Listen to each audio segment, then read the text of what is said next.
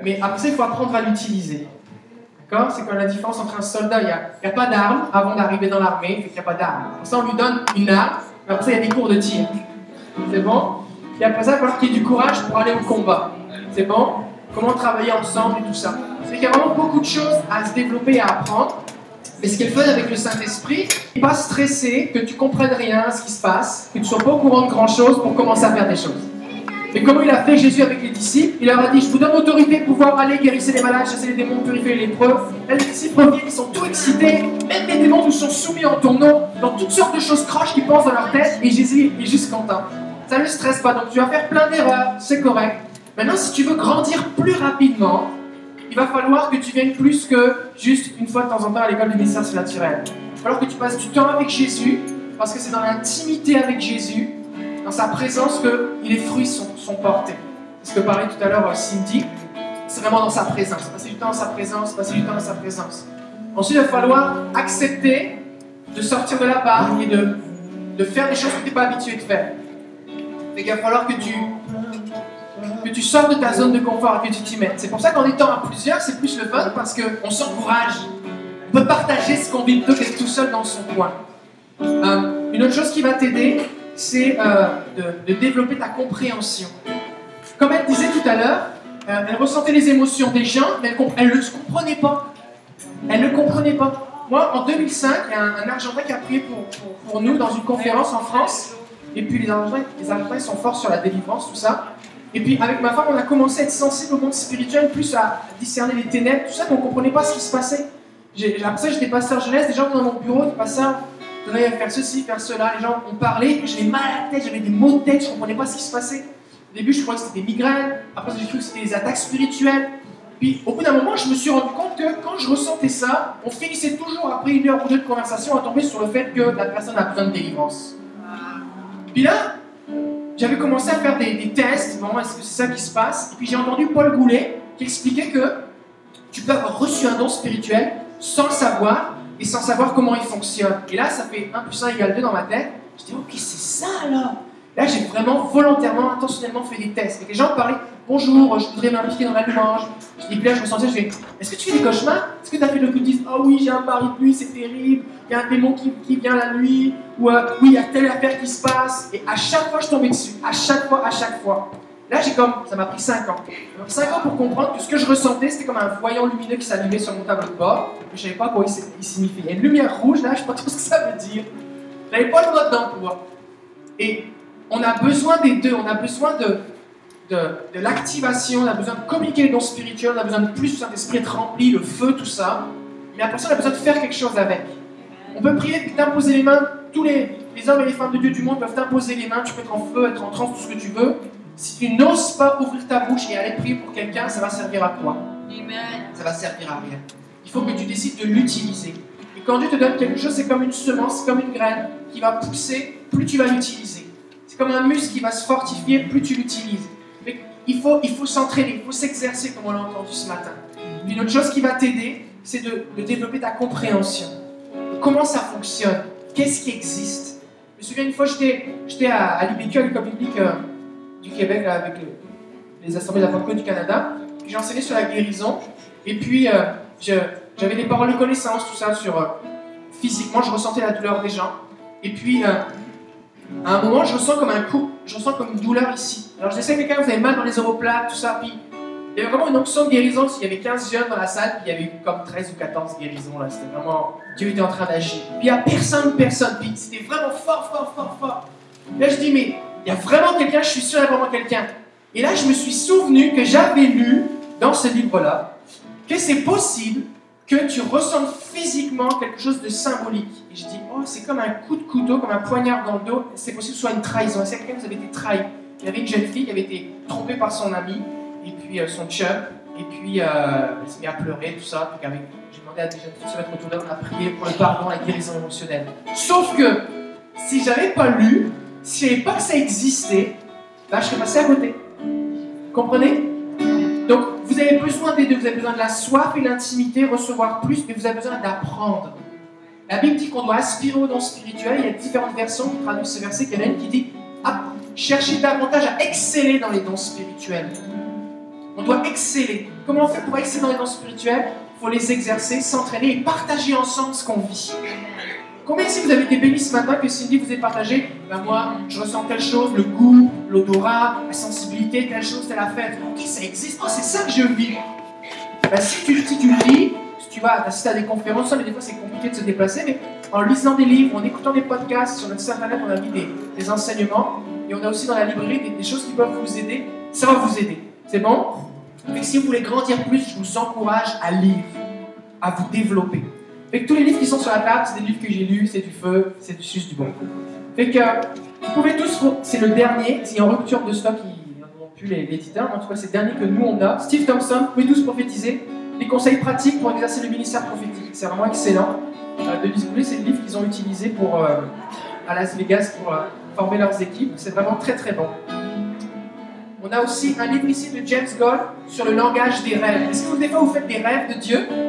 Vous faites des rêves, vous savez pas si c'est de Dieu, qu'est-ce que je fais avec mes rêves, tout ça. des fois, on sait pas quoi faire. Tu dis, j'ai fait un rêve, tout le monde dit, ah, toi, avec tes rêves, tu manges trop de pizza. Et, euh, et Dieu parle. Mais moi, mon cheminement, c'est que je, je rêvais pas. Je m'endormais le soir, je me réveillais le matin, je faisais jamais de rêve. Jamais, jamais. Puis le Seigneur a mis sur mon cœur de prêcher sur les rêves. Je dis, voilà, Seigneur, j'ai zéro expérience. Ah non, je rêve même pas. Je même pas de rêve de pizza, je rêve pas du tout. Et j'ai pris ma Bible à concordance, la Bible online, j'ai commencé à étudier ce que dit la Bible sur les rêves, et je l'ai enseigné à l'église. Voici ce que dit la Bible sur les rêves, voici ce qui se passe, les rêves de Dieu, voici ce qui se passe. En commençant avec Abraham, tout ça. Et puis j'ai commencé à le prêcher. On a prié pour que les gens aient des rêves. Puis les gens ont commencé à avoir des rêves. J'ai commencé à avoir des rêves de Dieu. Et puis, c'est ce que Dieu veut faire. Fait que le langage des rêves, James Gold, est disponible. Aussi, il y a une bonne nouvelle, il y a la guerre des pensées Chris Vallotton qui vient d'être traduit et disponible maintenant en français. En anglais, c'est Spirit Wars. Et, euh, Spirit Wars. Et euh, c'est très bon, c'est sur. Euh, ça, c'est mon accent francophone. France France Et très bon, tout le, le combat dans l'invisible, dans les pensées, la peur, la crainte, toutes ces choses-là. C'est très très bon. Il est disponible aussi. 20 dollars. On fait venir les livres d'un peu partout de France, tout ça. Et puis, fait que là, 20 dollars. Là, c'est vraiment bon. Cindy Jacobs, Cindy Jacob, qui, euh, est vraiment un prophète international, un site qui s'appelle God General, le général de Dieu. C'est vraiment quelqu'un qui est reconnu internationalement, qui prophétise sur les pays, sur les nations, tout ça. Et tout à l'heure, on parlait avec Cindy, qui disait que c'était dans une réunion où, euh, elle s'est infiltrée dans une réunion où elle n'avait pas, pas trop le droit d'être parce que c'était pas son année à l'école. Elle s'est pointée dans l'atmosphère spirituelle, et quelque chose qui était relâché sur elle et tout a changé. Parce que Cindy Jacob était là, et elle a relâché quelque chose. Fait la voix de Dieu, ça s'appelle comment Dieu parle personnellement et collectivement à ses enfants aujourd'hui. Et enfin, la dernière, j'en ai plein d'autres, d'accord, mais je ne vais pas tous vous les présenter, mais en rapport spécifiquement avec le prophétique, Stacy et Wesley Campbell, euh, plongée prophétique dans le cœur de Dieu, vivre et assumer l'extase.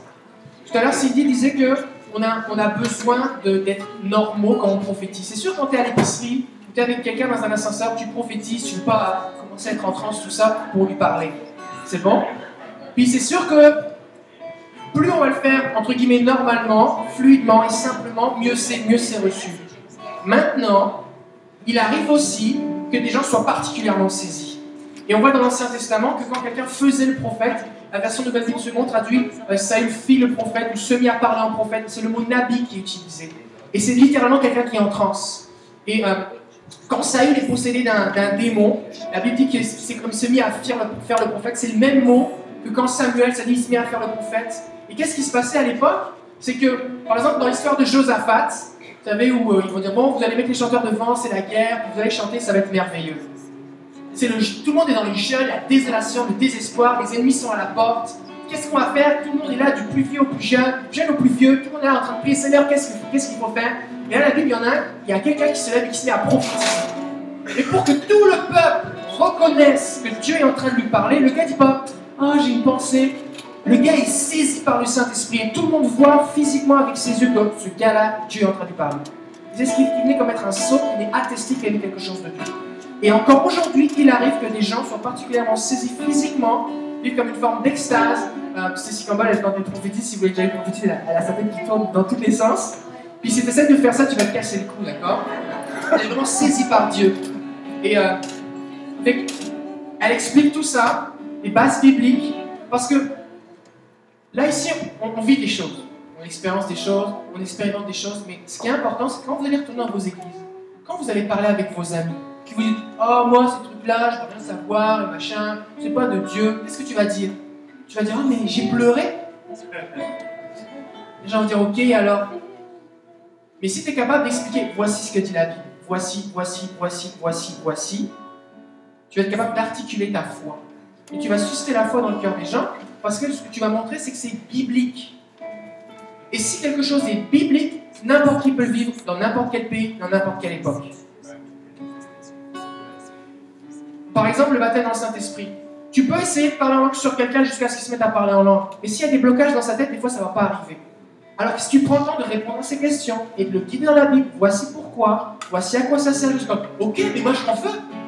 Et les gens sont remplis du Saint-Esprit. Donc c'est important qu'on soit une génération qui ne fasse pas juste expérimenter le réveil, mais qui ait des bases bibliques pour que ça se propage, que ça se multiplie. Parce que Dieu va vous utiliser comme des ambassadeurs. C'est pas tout le monde qui va venir à l'école des ministères surnaturels. Mais Dieu va vous utiliser. Vous allez dire, non, mais tu peux lire ça. Voici ce que tu peux écouter. Voici pourquoi ce que dit la Bible. Et les gens simplement vont se mettre à entendre la voix de Dieu, guérir les malades. Simplement, Dieu veut vous utiliser. Ça vous va? Waouh. Et qu'on en a plein d'autres. C'est tous. C'est tous bons. Ok, merci. Euh, on va faire un chant. On va faire un chant, on va se lever, se décourdir un petit peu. Puis euh, faire peu chaud, je sais pas, je sais pas si on va mourir sur une bonne fenêtre, mais pas celle-là. Pas celle-là non plus, ils veulent pas non plus. Je sais pas si on peut faire quelque chose. Ouais, celle-là on peut l'ouvrir, celle-là un peu. Que tu veux nous remplir afin qu'on puisse se déverser. Alors Seigneur, nous voici, Seigneur. Nous voici, envoie-nous. Et Seigneur, on va faire cette prière comme Isaïe viens nous toucher. On prie que tes anges viennent nous toucher. Que le feu qui vient de ton hôtel vienne sur nous, Seigneur. Et que tu fasses de nous tes bouches, que tu fasses de nous tes yeux, que tu fasses de nous tes mains, Seigneur. Nous voici, Seigneur. On te donne toute la gloire au nom de Jésus. Amen. Amen.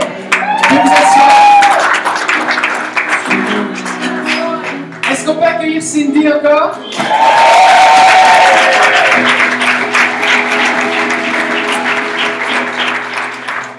Aussi, je, voudrais dire quelque chose.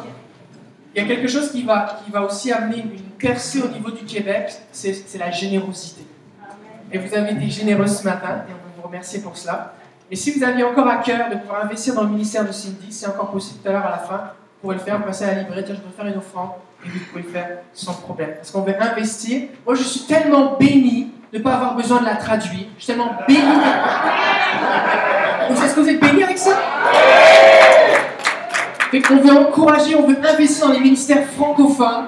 Parce que le réveil, ce n'est pas l'affaire d'Américains, c'est l'affaire du peuple de Dieu. Amen. Merci Cindy. Ok. Il ne faut pas être dans la digestion là. Hein. Non, non, non, non, non. Qu'on soit réveillé. Ça doit il dit I'm always on. Mais il est toujours prêt. Et j'ai dit quand j'ai appris que Dwight disait ça, j'ai dit ça, c'est cool. N'importe quel moment. Je me souviens, j'étais en Allemagne et, il y avait Todd qui était là, on était à une conférence et il finit de prêcher. Et puis pendant que j'écoute Todd prêcher dans ma tête, il y avait certaines choses que je voulais poser comme question. Il y avait certaines choses que je disais, je dis, ok, je vais poser des questions. Et euh, du coup, on arrive dans la petite pièce après et tout. Puis du coup, bah, j'ai eu l'opportunité de parler avec Todd et tout. Et, et on parle et du coup, je me pose des questions. Mais c'était fou, je me disais, il a autant d'énergie Maman, quand tu prêches, j'ai dit, c'est il y a trop d'énergie, quoi. Du coup, ça m'a inspiré. J'ai dit, euh, c'est ça, il faut qu'on ait de l'énergie. Le jour, on me disait, c'est on doit dormir dans un lit horrible. Mais on se dit, ça va parce que t'as que 24 ans. Dit, bon, bah, je sais pas si je vais vieillir, mais c'est toujours euh, les mauvais lits pour dormir. Vous savez, quand on voyage tout le temps, on arrive à un stade où on se dit, mais J'aimerais tellement avoir mon lit, mon coussin, ma table, mes tableaux. Faut prier pour tout ça. Si vous ne comprenez pas, c'est pas grave. C'est très très important. ok. Um, juste pour revenir sur ce que tu disais par rapport au fait de physiquement euh, sentir euh, quand Dieu vient. Moi, c'est vrai que c'était euh, juste comme ça. Vous savez, quand moi je commençais à prophétiser au tout début, je tremblais complètement. C'était pas trembler juste la tête. Tout mon corps qui tremblait. Je tremblais, mais les gens ils se sont dit, elle va, se casser en mille morceaux, c'est pas possible. Je tremblais tellement. Et c'était fou parce que, euh, juste aussi que vous sachiez un peu de mon histoire, j'étais complètement contre le fait de vouloir euh, être prophétique en fait. Moi, je m'étais dit, je vais être la version, euh, comment pas comment on dit, la version euh, femme de Renard Bancaire. Alors je m'étais dit, moi je suis une évangéliste, c'est ça que je veux faire. Je me dis, j'aimais pas trop les gens prophétiques parce que je, je les trouve pas très puissants. Alors vous m'excuserez bah, pour euh, tous les gens prophétiques qui sont autour, euh, c'était pas contre eux. Mais j'avais juste vraiment cette envie de faire des campagnes d'évangélisation, tout ça. Et je savais que j'avais de la capacité à prophétiser, mais je voulais pas vraiment être prophétique plus que ça. J'avais pas envie qu'on m'affiche en tant que quelqu'un qui prophétisait, qui faisait que ça. Je trouvais, je sais pas, j'aimais pas trop ça. Et après, j'ai dit à j'ai dit, mais écoute, Seigneur, si, voilà, je, savais quand même que j'avais de la facilité à prophétiser.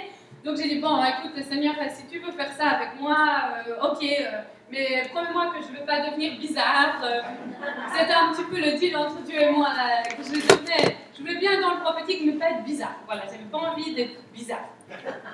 Et je me souviens être au Costa Rica, et, on est là au, Costa Rica en train de prêcher, on fait une, conférence pour pasteurs. On est là, on a fait une conférence pour pasteurs, et tous les pasteurs, je ne sais pas, il y avait beaucoup, euh, peut-être 600 pasteurs qui se passent, c'était énorme. Et ils étaient tous là, tout ça, et, ma, ma leader, en fait, à ce moment-là, me dit, ok, Cindy, euh, tu commences. Déjà, je ne sais pas pourquoi elle m'a fait commencer, là, je, je stressais comme pas possible, mais c'est pas grave, elle me dit, écoute, Cindy, tu commences. Et je me dis, bon, d'accord, alors euh, moi, j'essaye de, de retenir euh, le feu à l'intérieur, je dis, on va y aller, il ne faut, faut pas les choquer, on est toute la journée avec eux. non, pas qu'ils aient perdu le début. Et du coup, je vais comme ça pour profiter. Et tout d'un coup, je sens ce feu qui descend sur moi. Je me mets à trembler, mais, mais je me suis jamais autant tremblé que ça. Et dans ce moment-là, je commence à avoir trop chaud, comme s'il y avait le feu du Saint-Esprit. Et, et j'étais ah, mais moi, je ne réalisais pas ce que je faisais en fait. Je, je prophétisais, je tremblais comme ça de partout. Il y a des mots qui sortaient de ma bouche, tout ça. Et que, je comprenais pas trop ce qui se passait. Et je- du coup, je, je regardais pas ce qui se passait, j'étais pas en train de regarder la réaction ni rien. Et je sais pas pour combien de temps j'ai fait ça. Ça me tombait dessus. Franchement. Alors, mon petit dit de pas être bizarre, elle n'était pas. J'ai pas trop vu la fidélité de Dieu euh, là-dedans, mais mais il est fidèle, euh, voilà. Et j'ouvre les yeux, vraiment, j'ouvre les yeux. Tous les pasteurs, tout plein, ils étaient par terre, les gens, ils tremblaient, ils pleuraient. Et moi, j'arrive enfin.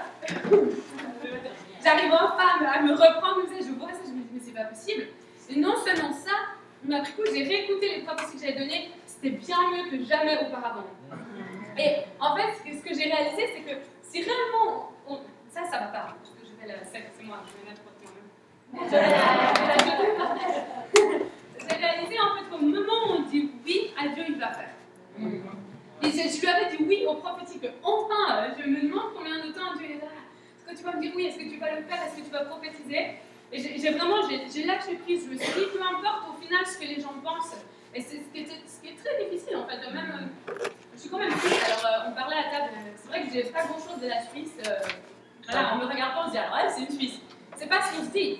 Mais il y a quand même ce côté suisse où il faut, il faut se tenir, être dans l'ordre. Et, moi, j'étais aussi en dessous de, de mentors et de leaders qui n'étaient pas du tout charismatiques. Donc, j'ai appris en fait à, à, à vivre ma foi en feu pour Dieu, mais sans qu'il y ait aucune démonstration, sans qu'il y ait aucune manifestation. Et c'était fou de voir comme j'étais saisie euh, du Saint-Esprit et, surtout de voir la puissance qui était libérée. Et après, ça a été tout un autre processus où en fait Dieu m'a appris, si Dieu, tu peux aussi bien prophétiser sans tout ça. Vous voyez, des fois, en fait, ça devient notre identité. Alors moi, je prophétisais, c'était en fait les gens, il y a eu même des moments où je me suis dit, ah ouais, Cindy, vas-y, prophétise, parce qu'ils voulaient voir euh, tout ce genre de choses-là. Et Dieu, il a dû vraiment m'apprendre, ok, Cindy, alors, quand, alors pour que vous sachiez, souvent quand je prophétise, pas tout le temps, mais je vais avoir la jambe droite qui va se mettre à trembler. Vous l'avez vu? Donc du coup, mais ça pour moi, mais c'est déjà en fait quelque chose qui est plus normal en fait, qui effraie déjà moi. Et c'est souvent en fait comme ça que moi je vis mon, temps prophétique avec le Seigneur, ou même quand je prêche, ou tout d'un coup, ou quand je chante, tout d'un coup ma jambe qui va se mettre à trembler. Et j'ai réalisé que les gens, ils ont souvent comme ça quelque chose que Dieu leur montre. Moi, je sais qu'il y a des moments où je me sens pas prophétiser, je ne pas tout de suite. Et d'un coup, j'ai la jambe qui tombe, je dis, ok, il faudrait que je libère quelque chose. Et je réalise qu'au moment où je prophétise, souvent les, tremblements de ma jambe vont se calmer. Donc euh, souvent, moi, je l'ai vu ça comme un signe de Dieu qui vraiment m'encourage en disant, allez, vas-y, je suis là. Parce que même si on ne vit pas parce qu'on sent, des fois, ça aide. Mais c'est clair qu'on ne peut pas vivre que parce qu'on sent, on vit par la foi, ça je suis bien d'accord. Autrement, on ne ferait pas grand-chose. Mais souvent, moi, ça m'a aidé d'avoir, d'avoir comme mon, papa qui me disait, allez, vas-y, tu peux le faire. Ok. euh, donc on a vu les différents langages de Dieu, il y en a beaucoup plus que ça. Et vraiment, je vous encourage à aller en, en aventure euh, avec Dieu par rapport à ça. Euh, vous voyez, la- c'est comme Heidi Becker, elle dit euh, l'amour euh, ressemble à quelque chose. Comment on dit en français? Ressemble. Donc l'amour ressemble à quelque chose. Mais moi, je crois que la prophétie ressemble à quelque chose, la faim ressemble à quelque chose, le feu ressemble à quelque chose.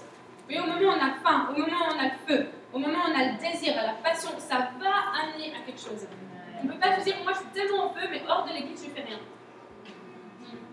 Vous voyez, si vous avez faim, vous allez, pouvoir. euh, je suis dans ce challenge-là où j'ai envie de me faire euh, Apocalypse à euh, Genèse à Apocalypse, où j'ai envie d'étudier tout ce qui parle de la prophétie dans tous les livres. Je sais que ça va me prendre beaucoup de temps, du coup il va me falloir un peu de, temps. Mais, mais voyez, quand tu as faim, tu vas aller puiser, tu vas aller chercher des propres sources, des propres livres. Et vraiment, je vous encourage à tout ce qu'on a partagé ce matin et tout ce que j'ai continué à partager cet après-midi, à pas que ça soit ok, c'était super, tant prophétique on l'a fait. De se dire non, il y a plus à ça, et le plus vous allez chercher, le plus vous allez découvrir. Euh, si on regarde dans Actes 9, 3 et 8, je commence à lire. euh, attraper le train, je sais pas comment. Comme il était en chemin et qu'il approchait de Damas, donc c'est Paul, hein, tout à coup une lumière venant du ciel resplendit autour de lui. Il tomba par terre et il entendit une voix qui lui disait Saul, Saul, pourquoi me persécutes-tu? Me persécutes-tu? Il répondit Qui es-tu, Seigneur? Et le Seigneur lui dit Je suis Jésus, celui que tu persécutes. Tremblant d'être et saisi d'effroi, il dit Seigneur, que veux-tu que je fasse? Et le Seigneur lui dit Lève-toi, entre dans la ville et on te dira ce que tu dois faire.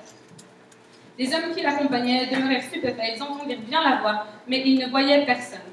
Saul se releva de terre. Peu importe. Il était aveugle quand il s'est relevé. Et ce qui est intéressant là-dedans, c'est que je me dis, Saul, qui est devenu Paul, était quand même le pire. C'est comme si on avait, vous savez, ce mouvement de terroristes, la ISIS. C'est comme si on avait les, les pires du monde. Que tout d'un coup, ils, avaient, ils, avaient ils voyaient une lumière, ils entendaient une voix, et boum, ils, avaient une discussion avec, avec Dieu. Et moi, je me dis, quand j'étudiais cette histoire, je me dis, waouh, Dieu, il a utilisé ce moyen-là pour amener le pire des pires au, plus grand dans le royaume de Dieu à ce moment-là, qui a fait des choses extraordinaires. Paul a fait des choses extraordinaires pour le royaume de Dieu. Mais Dieu a utilisé ce moyen-là. Sa voix audible, une lumière, un bruit, c'était très euh, dramatique, c'était très extrême. La manière dans, le- dans laquelle Paul s'est converti. Et vous voyez, souvent, comme je disais ce matin, on a une idée, ok, c'est comme ça que Dieu il va parler, c'est comme ça que Dieu il va agir. Mais Dieu, des fois, va pouvoir venir avec sa voix audible. Vous voyez, c'est souvent quelque chose, moi, c'est quelque chose que j'ai eu prié pour plusieurs fois. Ok, Seigneur, j'ai envie d'avoir la voix audible. Je, je disais l'autre jour, à mardi, quand je prêchais, j'ai même eu toute cette saison où j'ai cru que, que Dieu, il allait venir vers moi comme il vient des fois vers les musulmans. Vous savez, où il casse les toits et, il descend, il est habillé en blanc, il te dit, je t'aime. Et moi, je me disais, ok, c'est ça que j'ai envie en fait, mais de vraiment aspirer à cela. Et quand j'étais en train d'étudier cette histoire de Paul, de Saul, je me disais, mais quelle, histoire puissante Il est là en train de faire sa vie normale. Quand tout d'un coup, il entend, il entend cette voix, il tombe de son cheval. Et après, il fait quoi Il est aveugle, c'est fou. Et regardez la suite. Euh, dans Acte 9, 10, ça dit Or, il y avait à Damas, donc ils seront à Damas, hein. donc il y avait à Damas un disciple nommé Ananias. Le Seigneur lui dit dans une vision Ananias, il répondit Me voici, Seigneur. Et le Seigneur lui dit Lève-toi, va dans la rue qu'on appelle la droite et cherche dans la maison de Judas un homme Saul de Tarse, car il prie. Ah ouais, tu m'étonnes qu'il prie, il est aveugle. Et il, a, a eu une vision, un homme du nom d'Ananias qui entrait et lui imposait les mains afin qu'il retrouve la vue. Ça, ça, ça, ça me, ah, ça, ça me motive. Vraiment, euh, je prie que ces choses-là arrivent vraiment dans ma vie. Donc, donc Saul, Paul, il est là, il est en train de prier, il est devenu aveugle, et Dieu lui dit, il va y avoir un homme qui s'appelle Ananias qui va venir te secourir. Et Ananias, il est là, tranquille, il reçoit pas, il faut que tu ailles. Il lui dit quoi? Il lui dit la ville, hein. La rue qu'on appelle la droite, la maison de Judas. Un homme, il lui dit son nom. Ça veut dire quoi? Si nous, on est là, et que tout d'un coup, on a le nom de quelqu'un, on a le nom de la rue, on a exactement ce qu'on doit aller dire et ce qu'on doit aller faire. Et, je ne vais pas lire, mais par la suite, Ananas, il a non, non, je ne peux pas faire ça. Il lui dit, vas-y, parce que c'est quelqu'un que j'ai choisi pour vous et que je veux l'utiliser. Mais ça, c'est les choses à laquelle on doit aspirer. N'importe quelle génération, hommes et femmes. Dieu cherche des gens où il va pouvoir faire ce genre de choses avec. Qui vont être là à une réunion comme nous aujourd'hui, Qu'est-ce qui se passe si aujourd'hui, nous, Dieu nous montre une rue, un endroit, avec quelqu'un qu'on doit aller toucher, qu'on doit aller parler de la, le nom du Seigneur, et que cette personne-là va se convertir? Mais moi, je prie que ces choses-là nous arrivent. C'est ce genre de choses qu'on veut. Quand moi, j'entends, on va aller à un nouveau niveau. Dieu veut faire quelque chose de nouveau. Je ne vois pas juste des gens euh, tomber dans une église. Ou je ne vois pas juste des gens qui sont là en train de pleurer. Moi, je vois ce genre de conversion. C'est ça que ça ressemble pour moi à un autre niveau. Quand ça va devenir une culture où on va être là chez nous en train de faire notre temps personnel avec Dieu et que tout d'un coup on va voir quelque chose de tellement clair et qu'on va y aller. Imaginez Ananias le doute, et non seulement le doute qu'il a dû dire, dire, mais est-ce que je, je, je, je délire Et Dieu lui a parlé au travers d'une vision. C'est-à-dire que le domaine des visions, ça fait partie de la branche du prophétique, c'est pas quelque chose à prendre à la légère.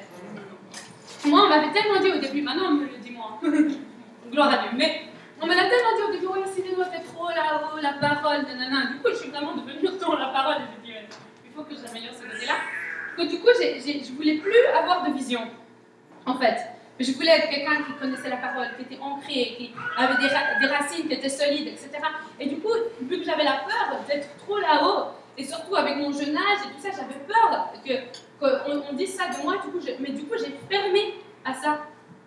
Et il a fallu que Dieu m'amène dans un processus où je rouvrais et je refaisais confiance. Ah ok, Seigneur, tu l'as fait avec Ananias, tu peux le faire avec moi. Tu peux m'amener dans des endroits, tu peux me donner des paroles et des visions qui vont servir pour amener des gens à te connaître. Voyez, on, a trop souvent séparé prophétie et évangélisation. Les prophètes et les évangélistes. Et on les séparait, ça faisait partie des cinq ministères. Voilà, hein, le prophète, oui, ça c'est vrai. Mais je crois qu'il y a un temps où Dieu va utiliser le prophétique pour amener les non-chrétiens à Christ. Et ça, c'est vraiment une chose extraordinaire quand ça vous arrive. J'étais dans le train pour aller prêcher en Italie. Et voilà que je suis dans le, dans le train et j'ai eu un voyage, je n'ai jamais fait autant. J'ai été au Brésil, donc j'ai fait São Paulo, Rio, Rio, j'ai fait Texas, Dallas, où j'ai eu une réunion toute la journée. Après, j'ai fait Dallas, Sacramento, j'ai dormi une nuit à Sacramento, Sacramento, Los Angeles, Los Angeles, Londres. Après, j'ai fait Londres, Lyon. J'ai dormi une nuit, à, une nuit à Lyon et je repartais de Lyon pour aller en Italie, à Turin. Oh mon Dieu, bah, imagine ça en trois jours. C'est horrible. Vous ne pouvez pas vous imaginer mon état physique. Plus jamais je refais ça. J'ai cru que j'y arrivais, j'y arrive pas. Et, donc, veux juste comme ça, vous avez le contexte dans quel état je me trouvais, je- j'étais, c'était horrible. En plus, j'avais, complètement euh, décalage horaire, c'était, c'était atroce, c'était atroce. J'avais mangé toutes les vitamines que je pouvais avoir. j'ai- Mettez-moi de la salade, non, mais tout. Et du coup, j'arrive comme ça dans le train. Ah oui, oui, oui. Et bien, moi, euh, moi j'aime le shopping, tout ça. Donc, j'ai pas des petites valises. Ça dérange un peu les gens des fois, mais j'ai pas des petites valises que j'arrive pas à faire ma valise en prenant peu d'habits. D'ailleurs, il y a le feu de Dieu. C'est tu peux pas remettre les mêmes habits. Prends-moi, prends-moi. Peu importe. C'est pas très, très important. Et, du coup, j'ai une sueur, elle m'a dit courir pour aller prendre le train. On jette ma valise dans le train que j'aurais absolument pas apporté. Donc quelqu'un met dans la valise. Moi, je suis juste là en train de me dire, il faut que je récupère mon siège, faut que je récupère mon siège. Mon siège, mon siège, mon siège. J'étais horrible. C'était tôt le matin, enfin bref. Et je, je m'assieds. Et en fait, il y a quelqu'un qui était à mon siège. Et, et- et normalement, j'aurais dit, oh, pas de problème, je, je suis assis. Enfin, un siège, c'est un siège, quoi. Mais là, je sais pas ce qui s'est passé. Par j'ai dit, non, non, c'est mon siège, il faut me laisser mon siège. Je sais pas, j'étais trop fatiguée pour, juste réfléchir à prendre un autre siège. Et je m'assieds, et la fille qui était assise à côté de moi, elle avait un livre qui était. euh, Là, je sais pas si je veux dire les choses. Un livre qui était écrit euh, Trouver son mari en 30 jours. et du coup, je suis dit, alors ça marche? Euh, elle, rigole comme ça, puis on commence à parler. Et encore une fois, c'était une fille qui avait tout fait. Elle était euh, médecin en médecine douce, enfin, je sais pas trop quoi. Elle était, non, elle était très très intelligente. On voyait qu'elle avait plusieurs années d'études, tout ça. Puis elle me parlait. elle a été avec les sœurs au Tibet. euh, C'est ça, hein, c'est le Tibet quand ils se baignent dans des eaux glacées pour reconnecter avec les esprits. Bref, tout un truc comme ça. Elle est là, elle me parle, elle me parle, elle me parle. Et, moi, dans ma tête, vraiment, euh, j'étais au stade où j'étais là. J'aime vraiment l'évangélisation prophétique, mais là, il n'y a pas moyen. J'arrive plus, il n'y a plus rien qui sort de moi. Alors que je suis là, euh, complètement euh, euh, morte sur mon siège. Coup, elle me regarde, elle me dit Mais il faut que vous m'aidiez. Parce que je suis perdue, je ne sais plus quoi faire. Et voilà qu'elle m'ouvre sa vie. Mais, les plus gros secrets de sa vie, quoi. Heureusement que j'arrive à garder un secret. Et elle me raconte tout plein de trucs avec le nom des gens et tout. Et je suis là, je la regarde et je me dis la tête, je dis Je peux pas prophétiser. Je, je, peux plus. J'y arrive pas. Et au moment où je dis, écoute, je vais prier. Et on a ouvert la Bible, on a fait une étude biblique. je ne pouvais pas prophétiser, mais je pouvais faire une étude biblique. Je l'ai pris dans Actes, les de la Pentecôte, etc. Et puis on s'est mis, on s'est mis à prier ensemble. J'ai fini par prophétiser quand même. On s'est mis à prier ensemble, j'ai fini par prophétiser pour elle. Elle a donné sa vie à Jésus. Elle a été remplie du Saint-Esprit sur place, dans le train. Même la personne qui était devant, elle écoutait tout ce qu'on disait. Les gens écoutaient tout, ils ne parlaient pas. Elle mieux de parler, écouter la musique. Et, et, du coup, elle s'est mise à pleurer. Elle me dit de toutes les puissances que j'ai expérimentées, parce qu'elle en a vu, je ne pas les détails, mais je ne sais pas comment elle a pu faire tout ça de toutes les expériences qu'elle a faites, de tout ce qu'elle avait vu, tout ça, elle me disait, mais ce que je ressens là, elle pleurait, hein, remplie du Saint-Esprit, elle s'est mise à pleurer, elle sentait des frissons partout dans son corps. Elle me dit, de toutes les expériences spirituelles que j'ai faites, de toutes les choses que j'ai essayées, ça, c'est la chose la plus belle que j'ai jamais faite. Et vous voyez, je me dis, franchement, je vous encourage, à pas avoir peur quand ce genre de choses se passe mais allez jusqu'au bout. Parce qu'une fois que vous voyez ce genre de choses, même si vous êtes fatigué, même si vous avez je ne sais combien d'heures de route, que vous, êtes au point de vous évanouir vous êtes fatigué, franchement, ça vaut tellement la peine. Et je suis arrivée, je suis sortie du train, j'ai rencontré euh, mon pasteur italien, et j'étais en feu, quoi. Après, j'ai quand même pu dormir. Mais les plus belles choses que vous pouvez voir, ça va souvent être dans les moments et vraiment, je vous encourage parce que c'était le moment où j'aurais pu lui dire vraiment, je mets mes écouteurs, euh, voilà, Seigneur, je fais pas. Et c'était là où Dieu m'avait rendez-vous, préparé un rendez-vous. Une autre chose que j'aimerais dire aussi, c'est les impressions. Il faut que vous fassiez attention à ce que vous avez l'impression. Les, choses que vous sentez sans les sentir en avance. Je ne sais pas si vous avez déjà eu ces expériences. Vous vivez quelque chose, mais je savais que ça, ça allait se passer. C'est déjà arrivé. Et, moi, j'ai commencé à prier vraiment pour que Dieu, et ça c'est une prière qu'il faut vraiment faire, que Dieu augmente le, prophétique dans ma vie. Seigneur, je vais aller plus loin. J'étais en, en faim et en soif, vraiment, je priais prières. Quand tout d'un coup, tout ce qui se passait, franchement, tout ce qui se passait, je l'avais, j'avais eu l'impression que ça allait se passer juste avant. C'était horrible. C'était horrible les super longtemps, mais. Du coup, quelque chose s'est passé, je me disais, ah, mais je, savais que ça, je savais que tu allais dire ça.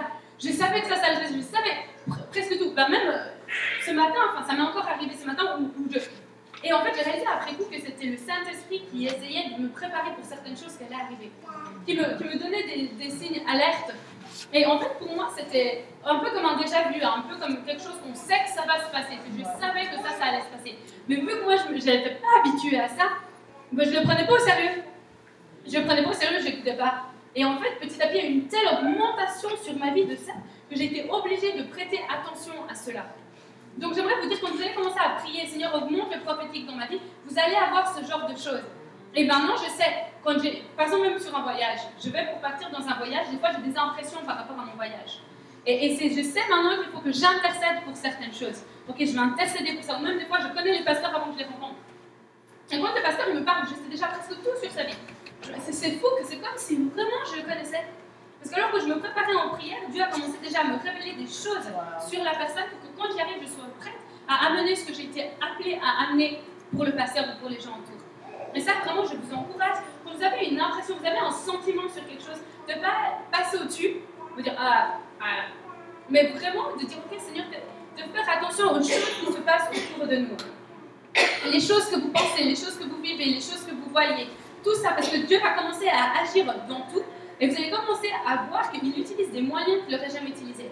J'ai un ami, bah, Chris Overstreet, l'évangéliste de Bethel, il nous racontait une fois, euh, on était quelque part, il nous raconte cette histoire, et il nous dit que euh, il était censé, je ne sais plus trop où, il était en voyage quelque part, et il avait un ami qui avait un avion, et son ami lui dit, écoute, viens, on va faire un tour dans mon avion. Et, Chris, il, dit, euh, écoute, je ne le sens pas, quoi. Et euh, il dit, mais allez, viens. Il dit, je sais pas, je ne sens pas. Vous savez, ce sentiment, je ne devrais pas faire ça. Qu'il y a quelque chose qui ne va peut-être pas aller, ou quelque chose qui va aller. Mais là, sur ce coup-là, lui, il, disait, non, je ne le sens pas. Mais son ami lui dit, écoute, j'ai regardé la météo, il n'y a aucun problème, on va pouvoir prendre cet avion. Et Chris, il dit à son ami, attendez, écoute, je te le répète pas contre toi, mais je ne le sens pas. J'ai vraiment pas la tête, je, ne le sens pas.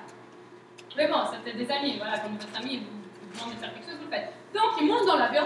Au moment où ils sont dans l'avion, la tempête qui débarque de nulle part. Ils se regardent de son ami lui dit Écoute, vraiment, c'était pas prévu. J'ai regardé la météo plusieurs fois. C'était pas censé qu'il y ait une tempête. La tempête, elle débarque.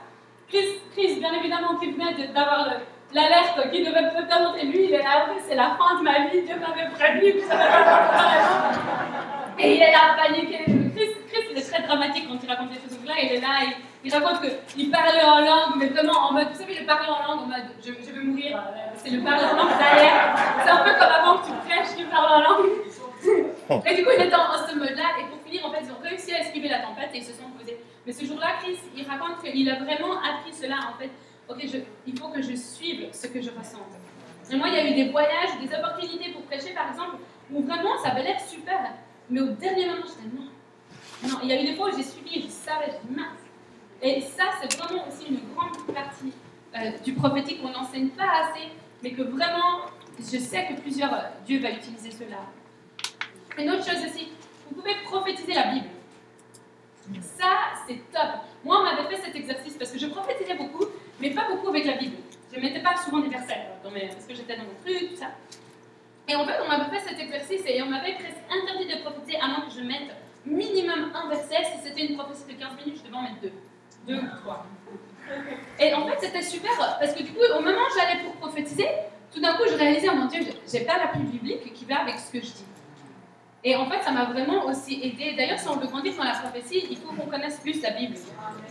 Et ça, c'est quelque chose que souvent on dissocie. Et du coup, on ne dit pas dans le prophétique. Moi, j'ai eu un moment où j'avais cette faim. Et j'appelais tous mes amis prophétiques et tous mes amis autour du monde. Et, je disais, mais écoutez, je ne sais pas qu'est-ce qui se passe. J'ai faim, je fais de la louange, je fais tout, mais j'ai cette faim là. Il me manque quelque chose. Et, il me dit, mais combien est-ce que tu lis vraiment la Bible? Et c'est là que j'ai réalisé, en fait, non, pas assez. Même si je passe ma vie dans les églises, je ne lisais pas assez la Bible. Et j'ai réalisé le plus je lisais, même, si je ne voyais pas au début comment les deux allaient se rejoindre, tout d'un coup, j'ai réalisé vraiment les deux en fait, le plus on connaît la parole, le plus on va avoir une capacité à prophétiser parce qu'on va, voilà, on va méditer la parole, on va se nourrir de ça, ça va vivre à l'intérieur de nous et au moment où on va prophétiser, on va pouvoir avoir cet appui-là. Donc ça, c'est ça, c'est super. Même vous pouvez prendre un verset, hein. Pouvez prendre le verset et prophétiser euh, sur le verset que, vous recevez. Euh, j'aimerais aussi aborder un tout petit peu les arts. Les arts, c'est un moyen, l'art prophétique. C'est quelque chose qu'on ne voit pas assez ou bien alors il va y avoir les artistes au fond, les danseurs au fond, avec leur bannière au fond, et il va y avoir les autres. Alors on va, les séparer, euh, les artistes. Alors en fait, l'art prophétique est, une grande partie de comment on peut prophétiser. Par exemple, on l'a vu ce matin, le chant prophétique. Mais ça, c'est quelque chose qui était super. Alors moi, quand j'amenais des gens avec moi dans les rues, j'aime beaucoup amener les gens à prophétiser hors église. Ça, c'est super. Et c'est super surtout parce que les gens paniquent.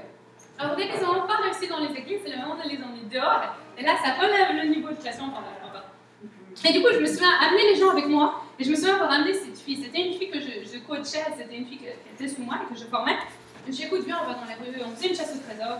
Et on arrive devant cette femme. Et, j'avais envie qu'elle, elle, elle, sorte du bateau. Euh, voilà. Et euh, je dis, allez, vas-y, prophétiser. Je vois dans ses yeux. Je, je, vois dans ses yeux, au secours, fais-moi pas ça. Je, je me dis, au secours, et du coup, dans ma tête, j'ai aucune idée, je savais qu'elle chantait. Gloire à Dieu que je savais ça. Euh, je lui ai dit, écoute, fais un chant. Elle me dit non. Elle, devant la dame, elle me dit non. Moi, j'ai l'air un peu de la femme qui, qui tourmente les autres. je ne pas faire ça. Et je dis, allez, fais un chant. Elle me dit, moi, je ne connais pas de chant prophétique, je ne sais pas comment faire. Je dis, fais un chant que tu connais. Et elle a commencé à faire le chant qu'elle connaît. Et moi, dans ma tête, vraiment, j'étais là, Seigneur, je t'en supplie que ça marche. Et au moment où je ça, je regarde la dame, et la dame, elle se met à pleurer, pleurer, pleurer, pleurer. Et c'était une dame, quand on a commencé à parler, moi je me disais, c'est foutu, quoi. Elle était vraiment contre Dieu. C'est très rare en fait, d'avoir ça aux États-Unis. Par contre, je sais pas comment la France m'a mais là, elle était, vraiment contre Dieu. Et au moment où le chant a été libéré, elle disait, ce que tu as chanté, c'est toute ma vie. Et c'était pas un chant prophétique. C'était un chant que la fille connaissait, qu'elle chantait quand elle était petite, mais la femme s'est complètement reconnue dans le chant. Et moi, maintenant, j'utilise ça de plus en plus, en fait, parce que j'ai fait ça tout le temps aux autres, jusqu'à que quelqu'un, une fois, me piège. Et elle dit, ok, alors Cindy, toi, tu fais toujours ça sur te bâtir. Et j'ai réalisé, en fait, que Dieu, vraiment, même des gens qui ne sont pas, moi, je ne suis pas un leader de louange. Ok, j'aime chanter, mais je suis pas une leader de louange, ce n'est pas mon ministère, suis pas un ministère de la louange. Mais c'est quelque chose que j'ai réalisé, même si vous n'êtes pas la meilleure voix, l'Esprit de Dieu peut venir au travers du chant et ça peut ouvrir des cœurs qu'on ne pourrait pas avoir si ce n'était pas au travers du chant. Je me souviens être euh, à Nice, en France, Et, j'étais là, je faisais un sémi- séminaire prophétique. Et du coup, je voulais aussi appeler les enfants, parce que je crois vraiment que les enfants peuvent prophétiser. Les meilleures paroles que j'ai reçues vraiment viennent des enfants, euh, dès qu'ils ont 6-7 ans, ils prophétisent. C'est- Tu, tu, tu sais plus quoi dire après que c'est fini, pendant 20 minutes par ici. Et du coup, moi je suis en France, mais dans l'endroit où je suis, ils sont pas très habitués à faire prophétiser les enfants. Les enfants sont déjà même pas euh, là. Mais je vois une petite fille, elle était trop chou, elle, elle me souriait et tout. Et moi, je sais pas m'est passé dans la tête. Des choses dans la tête, je, je sais pas comment gérer trucs. Et je l'appelle, je lui dis Viens à côté de moi, tu vas m'aider pour le temps de prophétiser. Très bien à côté de moi. et puis pendant que j'ai fait prophétiser d'autres de mes amis, et puis je lui dis à l'oreille, je lui dis Écoute, tu vas me faire un chant, tu vas me chanter. Elle me dit Oui. Je dis Ok, tu vas me faire un, un chant prophétique. Et Sharon me dit Ouais, ok, mais je sais même pas si elle savait de quoi je parlais. Mais euh, elle me dit Ouais, ouais, ok. Je dis Ouais, fais-moi un chant, tu demandes à Dieu, demande à Jésus. Je, tu demandes à Jésus, tu, tu fais le chant de Jésus, tout le monde. Ok, ok. Et donc le temps arrive, on choisit quelqu'un. Je dis alors vas-y, fais un chant. Et là, elle me sort euh, C'était un chant sur le bubblegum. J'arrête à bubblegum, bubblegum, comme j'aime mon bubblegum. Un truc sur le chewing-gum. Et moi, et moi, dans ma tête là, avez aucune idée. J'ai pris le risque et dans ma tête, j'étais là, je suis finie quoi. C'est la dernière fois qu'on m'invite ici. vous pouvez imaginer la tête du pasteur gars comme ça. Oh mon Dieu, détruire mon église. 20 ans de travail pour rien du tout. Et moi, même dans ma tête, j'étais là, c'est catastrophe. J'essayais de voir comment je pouvais rattraper le coup et tout. Donc, maman, va dire ça. Je dis, bah, je dis, ok, on va, on va demander le feedback parce qu'on ne sait jamais. Alors, je demande le, le feedback. Et le, le, le gars sur qui elle prophétisait, il dit c'est totalement moi, c'est totalement moi. Il me dit parce qu'il il, euh, chew, je sais pas, il est mâche. Euh, Bon anglais. hein. C'était un petit test. Il dit je mâche tout le temps et c'est vraiment mon temps où je suis avec Dieu retiré et on m'a toujours reproché de faire ça. On m'a toujours reproché de mâcher mon chewing-gum et on m'a dit que j'avais dépassé l'âge et que c'était plus approprié. Et le fait que cette fille chante le chant, c'était comme si le Seigneur lui disait qu'en fait il aime quand il fait ça et qu'il aime qu'il se retire pour passer du temps avec Dieu. Et là j'ai dit Alléluia Et ils m'ont rajouté. Mais vraiment, des fois les chants, vous vous dites dans votre tête, mais ça c'est un chant qui passera pas. En fait, il y a la gloire de Dieu qui est là-dedans, c'est juste impressionnant. Bien évidemment, l'art prophétique, donc les peintures prophétiques, les lettres prophétiques, on a vu que ça marchait euh, tout à l'heure, toutes sortes d'art vraiment marchent. Euh, une autre chose que moi je fais souvent, c'est plus moi personnel, mais j'ai réalisé que vraiment ça marchait. C'était euh, les signes prophétiques comme ça par exemple. C'est une montre. Ça se voit, elle est pas. C'est une montre de l'époque, hein, c'est ça, c'est les montres de l'époque. C'est pas j'ai une Michael Kors. Je sais pas si vous connaissez. oh, Michael Kors. Ici, là. On m'a dit, une Suisse, la Michael Kors. Une Suisse euh, qui voyage quand même, j'aime Michael Kors. Donc, du coup, pour moi, souvent, par exemple, on m'a donné ce collier. Et c'était une. Celui-là, on me l'a donné. C'était une saison dans ma, vie où je me disais, Dieu est en retard. Parce que moi, j'aime bien quand ça va vite, alors dès que ça va pas vite, je m'énerve. Et du coup, je me disais, Dieu est en retard, il bouge pas, ça bouge pas. Et, ça, et cette fille, elle vient vraiment, elle me donne ce collier, elle me dit, Cindy, c'est parce que Dieu veut te rappeler qu'il est dans les temps parfaits. Et, et- et c'est fou parce que ben, maintenant, je- dès que je panique un peu, pas aujourd'hui, aujourd'hui je vais le montrer, mais normalement, dès que je sais que ça, ça me vient, cette pensée que Dieu est en retard, que Dieu il n'ouvre pas les portes assez vite, etc., etc., tout de suite, je veux mettre ce collier comme un signe de la promesse de Dieu. Et ça, c'est super important. Et vous pouvez avoir ça dans tout. Moi, on m'avait offert aussi un collier avec une clé. Et c'était vraiment une saison où je me disais, encore une fois, je n'ai pas tout le temps ça, mais je prends ces exemples-là. vous allez vous dire. Mais bon. Euh, où j'avais vraiment l'impression que les portes ne s'ouvraient pas. Et cette clé était une clé prophétique, était un signe prophétique comme Joshua. Quand ils font le tour euh, de la muraille, là, et que six fois ils font le tour une fois par jour, et le septième jour ils font sept fois, la muraille euh, de Jéricho elle tombe. Ça, c'était un acte prophétique. Et moi, les actes prophétiques, j'ai jamais trop aimé voir ça dans les églises, hein, parce que j'ai trouvé très ridicule. Et écrit, euh, je sais pas, c'est pas mon style, quoi. Enfin, je, je suis pas trop la fille acte prophétique, je peux pas trop les bannières, c'est pas trop mon, style. Mais j'ai réalisé et j'ai vu la puissance de ça. La puissance que, au moment, et après que j'ai reçu cette clé, il y a une porte extraordinaire qui s'est ouverte et Dieu il a vraiment dû travailler mon cœur par rapport aux actes prophétiques. Que malgré que j'ai- j'aimais pas cela et que vous ne voyez pas, à force que je vois le fruit de ces actes prophétiques, c'est là où j'ai réalisé, ok, il y a de la puissance là-dedans. Et des fois, je vais avoir, euh, Dieu va me donner quelque chose, ou je vais avoir quelque chose, et je sais que je vais devoir le, donner, faire un acte prophétique pour que la personne. Et la, la vie de la personne, elle est vraiment transformée, elle est vraiment changée. Je me souviens, il y avait une fille, euh, elle avait acheté une épée. C'était une fille très drôle, même. Elle avait acheté une épée, et elle avait une copine à elle qui était toujours célibataire et qui était dans un âge avancé. du coup, cette fille, elle reçoit. et cette fille, du coup, elle reçoit que c'est un, que c'est un combat spirituel et que c'était. Voilà. Du coup, elle avait tout son truc, elle avait pris son épée. Et puis elle va avec sa copine sur une soirée entre filles, et puis elle dit Nous, on va, on va brandir l'épée. Elle, je sais pas, elle a fait tout un acte prophétique pour que sa copine, en fait, trouve l'âme de sa vie. Écoutez, il y, a vraiment du stress chez les femmes chrétiennes.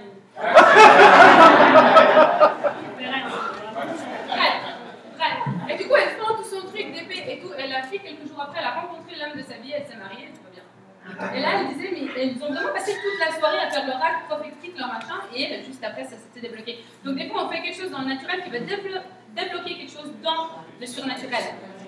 Et des fois, on, on, c'est pas, assez, pas assez spirituel, on comprend pas assez, on n'aime pas le style. Et parce qu'on n'aime pas le style, on va pas l'adopter alors qu'en fait, c'est quelque chose de puissant qui va aider notre vie. Moi, je suis une fille, si je dois faire de l'évangélisation avec un tract, vous voyez, le, vous dites ça aussi Je, je m'assure que c'est un peu Ben, je le ferais. Mais j'ai essayé de développer tous les outils que je pouvais pour être le plus performante dans ce que j'ai, et le plus excellente comme on utilisait avant que je pouvais être. Donc les moyens, même si c'est des moyens qui vont vous déranger, ça ne veut pas dire que Dieu tout d'un coup va pas vous dire fais un chant. Vous allez me dire mais je ne peux pas chanter, j'ai pas la bonne voix. Allez, fais un chant. Ok, j'ai même pas de chant qui me en tête. Et au moment où vous allez vous mettre à chanter, alors vous trouvez que vous avez une voix horrible. Moi, j'aime beaucoup faire chanter les gens qui trouvent qu'ils ont une voix horrible. Les hommes, par exemple. les hommes, des fois, ils détestent chanter. Si vous demandez à une femme, elle va être la même d'émotion. Les hommes, ils vont pas. C'est comme si vous demandez à un homme de faire une danse prophétique devant toute l'église. Qui c'est qui veut Ah, il me dit oui. Donc voilà, ça veut dire que des fois, vous allez, Dieu va pouvoir vous utiliser dans quelque chose vous n'avez pas l'habitude. Vous ne savez pas dire que ce n'est pas quelque chose qui est bien. Une autre chose, les numéros, on sait que 11, c'est le numéro de la transition, 12, ça signifie la puissance de Dieu, l'autorité, etc. Moi, j'ai des amis, voient certains chiffres à, plusieurs fois par jour, à différents endroits, et c'est Dieu qui leur parle. Moi, j'avais une amie, elle me disait, je suis dans une saison, je vois que le 11. Je me disais, non, là, elle va un peu trop loin, là. C'était horrible. Elle me disait, regarde la plaque devant, c'est 11-11. Je. Après l'heure, c'était 11-11. Je disais, bah, non, tu rigoles, là, tu regardes l'heure, il y a 10 minutes en arrière, tu me fais le coup. Là, elle regarde l'heure tout le temps, d'un coup, Mais en fait, j'ai réalisé après coup que réellement, cette femme était dans une transition. 11, la, signification de 11 et la transition, et c'est plusieurs. Dans la branche du prophétique, il y a vraiment, même si vous parlez avec plusieurs prophètes, j'ai parlé avec des ministères prophétiques reconnus, où Dieu va utiliser les chiffres pour une signification prophétique, comme les couleurs d'ailleurs. Toutes les couleurs ont une signification, ça c'est des choses que vous pouvez étudier par vous-même. Euh, voilà. Autrement, samedi prochain, euh, c'est samedi prochain. Je parlerai plus des rêves prophétiques comme on voyait tout à l'heure, mais je, vais faire autre chose là maintenant. Hein? À Québec. Donc, vous pouvez tous venir. Parce qu'on n'a pas le temps de tout dire. Mais vraiment, euh, vous voyez, on n'a pas l'autorité euh, parce qu'on a été dans un bon cours. C'est pas comme ça qu'on obtient l'autorité. On obtient l'autorité quand nous, on l'a utilisée pour nous-mêmes. Et ça, c'est tellement important, hein, parce que des fois, on va regarder, on va dire, ça, c'est un appel spécial, il y a une grâce particulière. Oui, il y a peut-être un appel spécial, une grâce particulière, mais tous les gens qui ont changé euh, le monde, ils ont dû prendre des risques, et eux, ils ont grandi dans leur autorité, et ils ont été cherchés pour eux-mêmes. Il n'y a personne qu'on voit que Dieu a élevé et qui n'ont pas leur propre histoire avec Dieu. Moi, je me souviens, vous savez le passage qui dit um, my, my, my ceiling is your floor. Mon plafond, c'est ton plancher? Et moi, j'étais énervée comme ça parce que je disais, OK, si, si euh, le, plafond de Catherine Kuhlman est mon plancher, alors je ne devrais même plus me battre après les cancers comme je le fais maintenant. Je ne comprenais pas trop ça, en fait. Je ne comprenais pas pourquoi les gens disaient ça. Euh, d'un air de dire que c'est notre héritage. Donc euh, voilà, on peut, on peut partir de ce qu'eux, ils ont déjà connu et partir de là et aller plus loin. Je ne comprenais pas cela, veux que je comprenne, ok, il y a mon histoire avec Dieu qui est aussi, qui est là. Et que chacun, en fait, doit créer sa propre histoire avec Dieu. Et que si on est fidèle dans les lieux secrets, Dieu va nous promouvoir en, en, public. Mais qu'il n'y a jamais un prix que vous allez payer que Dieu ne, ne, voit pas. Dieu, il écoute nos prières et il voit ce qu'on fait, même si on n'a pas l'impression qu'il est là. Il y en a ici, je sens que vous avez vraiment l'impression que Dieu n'est pas là, que vous avez prié, vous avez fait tout ce que vous voulez, vous avez l'impression que Dieu n'a toujours pas agi, Dieu ne s'est toujours pas manifesté. Je le sens et je veux juste vous dire que c'est pas vrai. Même si ça prend plus longtemps, alors oui, même si je suis jeune et que c'est facile pour toi, non, c'est pas forcément facile. J'ai aussi eu mes combats, et j'ai aussi mes hauts, et j'ai aussi mes bas, et j'ai aussi mes. Mais je sais une chose, toutes les larmes, euh, toutes les fois où j'ai pleuré, euh, un jour ou l'autre, Dieu va répondre. Il y a plusieurs fois que Dieu m'a dit, mais tes larmes, Cindy, elles sont pas en vain. Et peu importe les larmes que vous avez laissées couler, peu importe les cris que vous avez eus, peu importe les questions que vous avez eues, même si vous avez l'impression que Dieu n'a pas encore répondu, il va répondre un jour ou l'autre. Mais ne, vous ne pouvez pas abandonner. Moi, il y avait des moments où je disais, ok, j'abandonne, c'est fini. Et c'est ces moments-là où Dieu me disait, ok, si tu passes ça, alors je peux t'amener dans ce que tu avais pour toi. Vous voyez, les plus grands déserts, c'est souvent avant les plus grandes victoires. Et souvent, on ne voit pas les plus grandes victoires parce que le désert, il est tellement difficile, il y a tellement d'oppression qu'on s'arrête. Un chrétien victorieux, c'est pas un chrétien qui n'a pas d'épreuve, c'est un chrétien qui les surmonte. Vous allez devenir victorieux quand vous allez surmonter les épreuves, surmonter la peur, surmonter la crainte, surmonter l'échec. Quand on, se relève alors qu'on a échoué, ce qui n'est pas facile. Mais alors qu'on développe cela, c'est alors là que Dieu peut nous utiliser et il peut ouvrir des portes qu'on n'aurait jamais imaginées. Je voulais faire un tout petit temps euh, de euh, questions-réponses, si vous avez des questions sur des choses que j'ai dit, et après, on va transitionner. Est-ce qu'il y a quelqu'un qui a une question sur, euh, peu importe en fait, peut-être pas sur pourquoi je ne suis pas mariée. Ah, il y en a qui sont venus me dire j'avais de célibat à vie. Je dis, mais ça va. On refuse cette parole. Hein? On refuse cette parole. On refuse cette parole, ça va ou pas? Quelqu'un a une question? Oui Je vais vérifier avec toi si c'est biblique. Est-ce que des fois, le Seigneur, des fois, en tout cas, j'ai l'impression qu'il travaille comme ça avec moi, il va me donner un verset que je ne connais pas, vous me dire, exemple, Psaume 48, 7, puis tu lis le verset, puis c'est comme une réponse claire qui arrive comme ça. Tu, tu, lis la parole pour saisir la parole, mais des fois, Dieu peut donner un verset. Est-ce que c'est quelque chose que tu penses que Dieu peut utiliser? Dieu peut utiliser le verset comme une parole prophétique? Oui, mais la citation du verset, tu n'as pas encore lu le verset, mais il va juste te donner en prière la référence. Oui, bah oui, bien sûr. Ouais, ouais. Euh, c'est la Bible. Voilà, je pense que c'est un des moyens même. Euh, voilà, on est obligé de, La foi vient de ce qu'on entend et ce qu'on entend vient de la parole de Dieu. Donc on est obligé euh, d'être rempli de la parole de Dieu. Pour marcher dans le prophétique, pour, il faut premièrement prier pour demander pour. Et euh, quand on prie avec quelqu'un, c'est de demander à Dieu de nous donner, de nous révéler quelque chose à dire à cette personne-là. Et je veux dire, pour quelqu'un qui. Moi, je ne mange pas là-dedans, mais j'aimerais ça. Donc, qu'est-ce qu'il faut que je fasse bah, Celui qui demande reçoit. Si tu me cherches de tout ton cœur, tu me trouveras. Donc, forcément, le plus euh, tu demandes, le plus tu cherches, le plus tu vas trouver. Il faut pour Ah bah oui, euh, complètement. je pense qu'il faut s'exercer et je pense que de plus en plus on comprend, comme je disais au début, que moi je voyais des images seulement quand je fermais les yeux, d'un coup c'est devenu de plus en plus fort et que j'arrive à profiter maintenant les yeux ouverts et que c'est de plus en plus précis aussi. C'est de plus en plus précis, de plus en plus on comprend quand je parle, de plus en plus j'arrive à reconnaître euh, le moment où je dois prophétiser, quand je ne sens pas et que je sens ce que je dois faire. Euh. il faut commencer par la prière, demander à Dieu de nous donner ça. Ouais, et puis prendre un risque. Tu vois, tu ne peux pas juste. Euh, il y en a qui prient pendant 20 ans dans les églises, tu vois, et, et, et ils s'étonnent que rien ne se passe, euh, parce qu'ils font rien. Donc, euh, prier, c'est quelque chose, mais après, faut mettre en action, c'en est une autre. Ou aussi, tu vas chercher des opportunités pour. Moi, j'ai eu, il y a deux, pas deux, non, pas non. Je m'étais fixée, j'ai eu ça pour les, non-chrétiens, je disais, ok, je n'irai pas me coucher autant que je n'ai pas amené quelqu'un à Christ. J'avais je faisais ça en fait, c'était mon propre challenge, depuis le challenge. Moi. Et après, j'ai eu une autre, euh, un autre moment où j'ai dit, ok, je, je, vais profiter tous les jours pour quelqu'un. C'était juste ce que je m'étais dit en fait.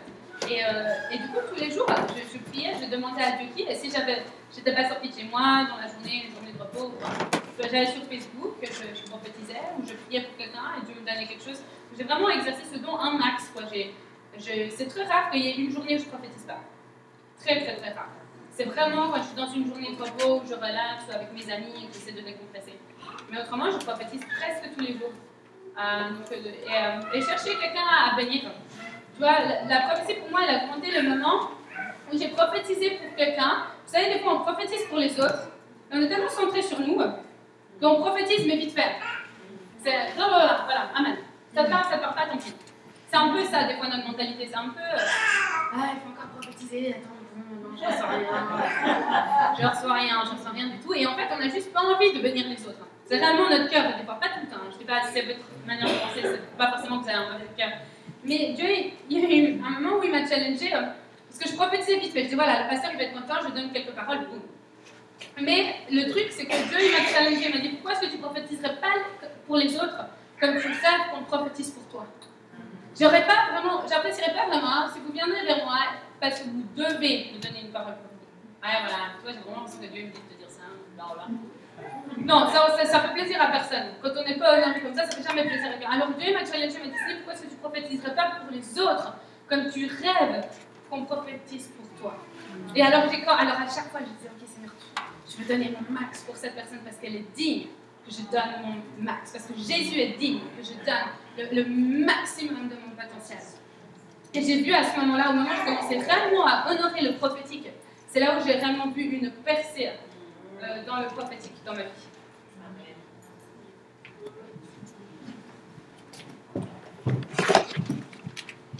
Euh, Cindy, j'aurais deux questions. Euh, premièrement, comment on introduit le prophète à l'Église? Quand on est une Église qui n'est pas trop. Mhm. euh, réponds d'abord à celle-là? Oui, C'est ça le plan Ok. Euh, pour moi, je n'essayerai pas d'introduire le prophétique, je prophétiserai. Euh, si moi je, moi, je vais dans des endroits qui ne sont pas du tout charismatiques, vraiment, hein, où ils ne croient même plus que ça existe de nos jours. Et euh, c'est très difficile dans des endroits comme ça parce que moi, je respire le prophétique, je vis là-dedans, vraiment, c'est mon style de vie. Et, et du coup, ils vont. Déjà, comme j'ai dit, souvent ils nous prennent pour des gens bizarres. Non, c'est vrai, vraiment, c'est vrai. On se met à pleurer, on les motive, etc. Donc, ce que je vais faire, je prophétiserai pour, pour le, pasteur ou le leader ou les gens. Mais souvent, la prophétie, va être- ça va tellement les toucher qu'ils vont en fait. euh, moi, j'ai vu plusieurs cœurs euh, vraiment se tourner, mais pas parce que je les ai persuadés, mais juste parce que leur cœur a été tellement touché. Ils se sont mis à pleurer, ils ont vu que c'était vrai. Ils ont vu que c'était vrai ce qu'on disait, et ça les a tellement touchés, tellement impactés, que du coup, euh, ils, ont, Quand, tu dis que tu prophétises pour les pasteurs, les leaders, tout ça, est-ce que juste pour que tout le monde comprenne bien, est-ce que tu lèves au milieu d'une réunion et tu donnes une parole à celui qui est en train de prêcher Ou est-ce que tu vas parler individuellement à la personne et, et tu lui donnes une parole? Ouais, c'est- bien précisé. Ça, bah, ça dépend. Si je suis invitée pour prêcher, bon, souvent je vais prophétiser pour lui euh, en public, euh, s'il me laisse. Mais souvent, je vais aller voir euh, individuellement. Ouais. Et, euh, et j'éviterai, des fois, j'évite de dire que je vais prophétiser. Parce qu'ils n'aiment ils aiment pas ça. Donc, ils croient pas en ça. Donc, si tu commences comme ça, souvent, ils n'ont pas encore envie de t'écouter. Par contre, ce que je dirais, Hey, je veux juste t'encourager. Je pense vraiment que tu es quelqu'un qui aime les autres et, je crois que tu as vraiment à cœur d'écrire un livre. J'aimerais t'encourager à écrire ce livre que tu as toujours rêvé d'écrire. Et tu es un très bon père. J'aimerais juste te dire que tu es vraiment un bon père et, et Dieu aime comment tu honores ta femme. Et puis je prophétise comme ça en fait. Mais souvent je fais ça avec les non-chrétiens aussi au passage. hein. Je ne vais pas forcément leur dire euh, laisse-moi prophétiser. Ils ne savent même pas ce que ça veut dire. Ils croient que c'est un, un médium un. peu importe. Donc je vais commencer en fait, à- je vais tourner ça un peu comme une parole d'encouragement, ce qui est en fait ce que c'est, une parole d'encouragement. Et je dirais, je faisais ça aussi beaucoup euh, au début quand j'habitais à Londres. Je- vu que j'étais à plein temps dans le ministère, mais, mais tous mes amis y travaillaient. Et j'étais pas pasteur, donc j'avais pas de bureau, j'avais pas de gens à visiter, ni rien. Donc j'allais dans les magasins et euh, je, je, je, je regardais les gens autour de moi et euh, je, je m'entraînais en fait euh, à prophétiser pour eux, mais, sans le dire. Donc par exemple, je me souviens une fois, je faisais le magasin et ça, ça passe bien. Donc là, je regardais mes habits, mes machins. Et je vois cette dame à côté de moi et, je commence à demander à Dieu, ok, qui est cette femme qui est à côté de moi? Parle-moi par rapport à elle. Et il m'a montré des choses et, et j'ai eu quelque chose de tout simple en fait, que c'était une bonne mec. Et j'ai commencé comme ça en fait. J'ai dit, excusez-moi madame, nom c'est Cindy, suis suisse, blablabla. Je m'introduis, je me présente et après je vais dire, j'aimerais juste vous dire, j'ai cette impression en fond de moi que vous êtes vraiment une bonne mère. Et, puis après, souvent, je, des fois, je continue un peu plus longtemps, et après, je dirais, je crois en Dieu, et c'est Dieu, en fait, qui me parle. Mais des fois, je ne vais pas commencer tout de suite en disant, c'est Dieu m'a parlé, parce que j'entends la voix de Dieu, et on s'entraîne à écouter la voix de Dieu. Je ne vais pas commencer comme ça. Des fois, je vais le faire, mais pas tout le temps. Souvent, en fait, je vais commencer par encourager la personne. Et au bout d'un moment, les gens vont me dire, mais comment tu sais ça? C'est ce qui m'arrive la plupart du temps. Les gens me disent, mais comment tu sais? Je veux dire, je vous rassure, je ne suis pas une médium. Je vais tout de suite le dire parce qu'on m'a souvent pris pour une médium. Je veux dire, je ne suis pas une médium. Je crois que c'est Dieu qui me parle. J'ai une relation avec Dieu, etc. Merci. La autre question, c'est euh, vraiment quand on sait que c'est une parole de Dieu, puis quand c'est nous, quand ça se mélange? Mm-hmm. On donne une parole, puis après ça, c'est comme si un temps qui se passe, puis on, de toute façon, je pense que, je pense que la Bible dit qu'un prophétise, c'est que les autres jugent est-ce que la, prophétie. Donc, je ne pense pas qu'on est appelé à aussi tout prendre ce qu'on reçoit ou tout prendre ce qu'on nous dit. Moi, si je prends tout ce qu'on m'a dit, euh, comme j'ai dit, hein, je suis célibataire, je suis mariée 15 fois, enfin voilà, euh, voilà. Donc, je ne prends pas forcément tout ce qu'on qu'on me dit. Donc, je pense qu'à ce côté, en fait, il faut aussi juger la parole prophétique, c'est complètement public. Mais, ouais, sais pas, pour moi, regarde le fruit. Et je pense qu'il y a toujours une partie qui est un peu de toi. Je pense qu'il y a toujours une petite partie qui est de toi, mais, tu peux sans, tu peux. Euh, les gens des fois vont venir me dire tout ce que tu as dit, mot pour mot. Vraiment, je sais que ça venait de Dieu parce que tu ne me connais pas. Donc là, des fois, tu sais, tu dis c'est vrai, je ne connaissais rien de cette personne-là. Et des fois aussi, ça peut être, je vais être honnête, des fois, ça peut être aussi ta déduction par exemple, les artistes ou les hommes d'affaires, ils sont souvent en costard. Je veux dire, c'est pas très compliqué. Tu vois quelqu'un en costard, tu lui dis, tu vas dans les affaires.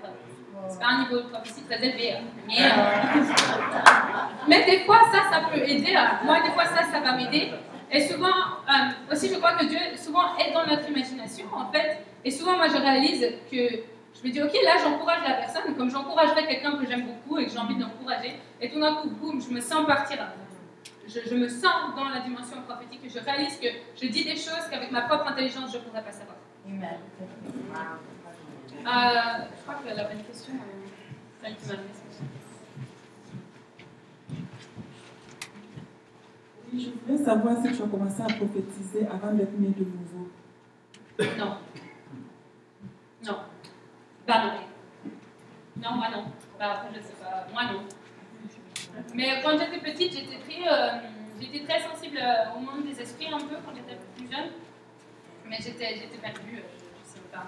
Je ne comprenais pas, j'étais très émotionnellement instable, ce genre de choses. Donc Mais non, je n'avais pas commencé à pratiquer avant d'être je, je dis ça parce que avant d'être née de nouveau, des fois j'ai des amis qui venaient et puis je leur disais des choses sans me rendre compte que je lui disais puis ça arrivait.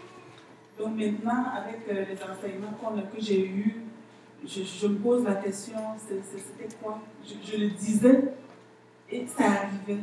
Il y a une fois une, amie qui est venue, et puis euh, elle avait un problème avec sa voiture, et puis euh, je lui ai dit, d'ici là, d'ici un mois, tu vas avoir telle voiture, telle couleur, et puis c'est vraiment arrivé. Mais quand elle me l'a dit, je ne me, je me rappelais même plus que je l'avais dit. C'est pour ça que je demande si mais de toute façon, je pense que pour toi, tu es très prophétique déjà. Euh, je pense que tu as juste une sensibilité. Il y, a, il y a quand même des gens, euh, moi je dirais, qui ont une sensibilité. C'est plus facile pour certains que d'autres de prophétiser. Ça, c'est juste évident, on le voit. Hein.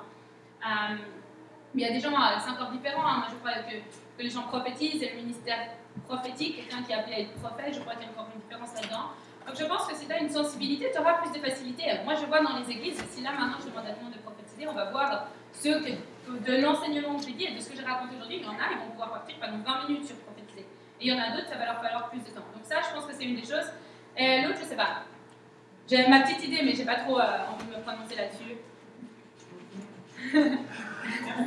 non, mais c'est juste des fois que voilà, j'ai le droit de dire je sais pas, alors je prends ce droit. Je pense au passage, d'ailleurs pour le prophétique, c'est très important d'être capable de dire non et de dire qu'on ne sait pas.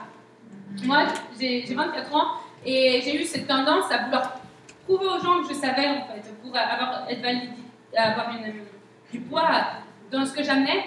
Euh, mais en fait, j'ai appris après que ça ne sert à rien d'en rajouter. Si je ne sais pas, je ne sais pas. Et c'est normal de ne pas tout savoir et c'est normal, on est tous dans notre processus. Et quand, quand on est, surtout euh, de plus en plus qu'on devient connu pour pouvoir prophétiser ce genre de choses, de plus en plus il va y avoir cette pression euh, des gens euh, qui va venir. Les gens, euh, par exemple, je vais prophétiser et après on va me dire Mais Laure, t'as dit ça, ça voulait dire quoi exactement? Je dis tout ce que j'ai j'ai vu, c'est ce que je t'ai dit.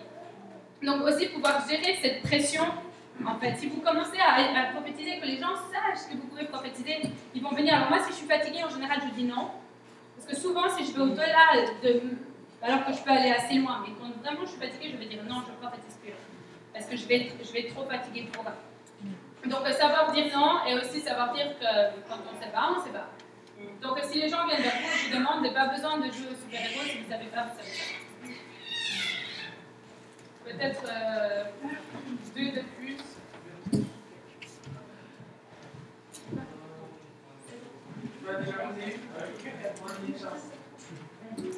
Euh, oui, non, juste une en fait, j'ai pas vu le temps. ouais, euh, moi, ça m'a déjà arrivé, tu sais, euh, au niveau de la prophétie, euh, tu sais, c'est facile de gérer les choses quand que c'est des choses positives. Mais ça m'est déjà arrivé une situation que, euh, que j'ai vu une chose dans une personne. Tu sais, exemple, je vais expliquer un peu le- la situation qui est arrivée. J'avais arrivé dans une place où vendais des vêtements. J'avais vu les parents, j'avais vu l'enfant. Puis, euh, tu sais, à vue d'œil, il n'y avait rien de- d'extraordinaire.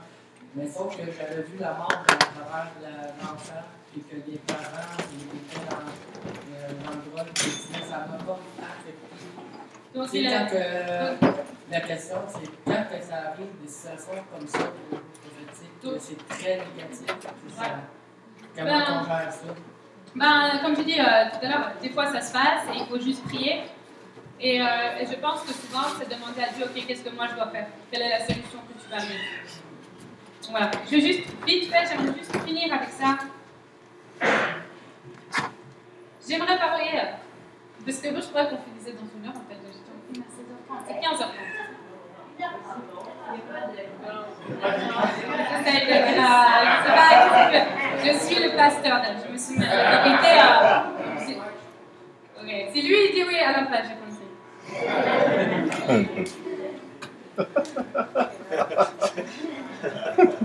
C'est lui qui regarde été formée.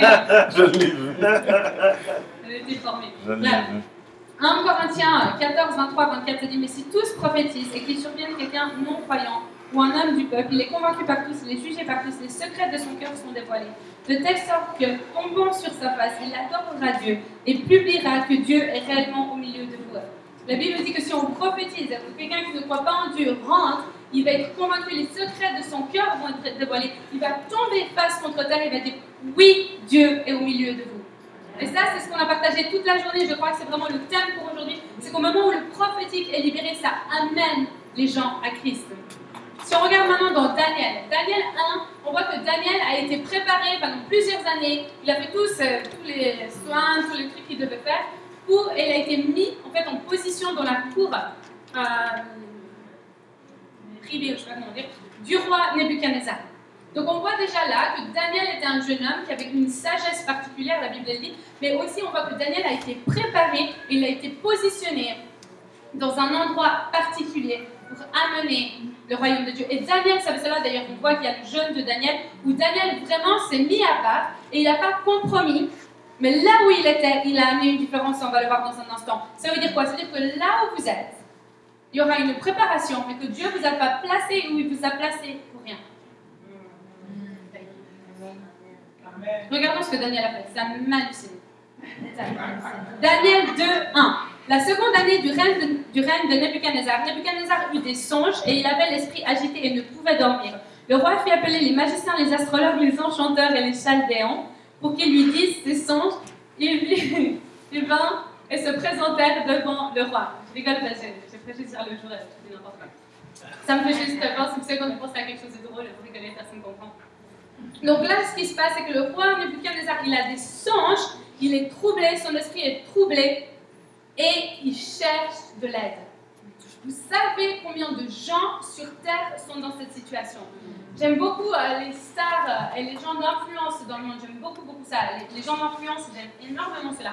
Et j'ai regardé plusieurs euh, documentaires sur plusieurs stars, euh, euh, actuelle. Et c'est fou comme j'ai réalisé qu'ils ont presque tous un médium ou quelqu'un qui font les cristaux, ce genre de choses personnelles. Oui, ils vont payer 7000, je sais pas trop combien, pour faire une session de 50 minutes où ils vont leur donner une énergie spéciale. Et là, c'est exactement ce que le roi Nebuchadnezzar fait. Il a un problème du domaine du surnaturel. Qui c'est qui fait Il appelle les magiciens, les enchanteurs, les chaldéens. Tous ces gens-là qui se disent, OK, vu que j'ai un problème surnaturel, qui c'est que je peux aller appeler? Et c'est le temps, je crois, pour maintenant en 2016, et c'est le temps pour cette génération qu'il y ait des hommes et des femmes qui se lèvent, et qui vont aller dans les endroits où les gens ont des rêves, des songes, des problèmes, et qu'on est avec la puissance du surnaturel Donc le roi, il a ce rêve-là, il appelle tous les gens, et le roi, euh, et il dit au verset 10, les chaldéens en fait, je rigole parce que l'autre fois, j'ai dit euh, les chandeliers.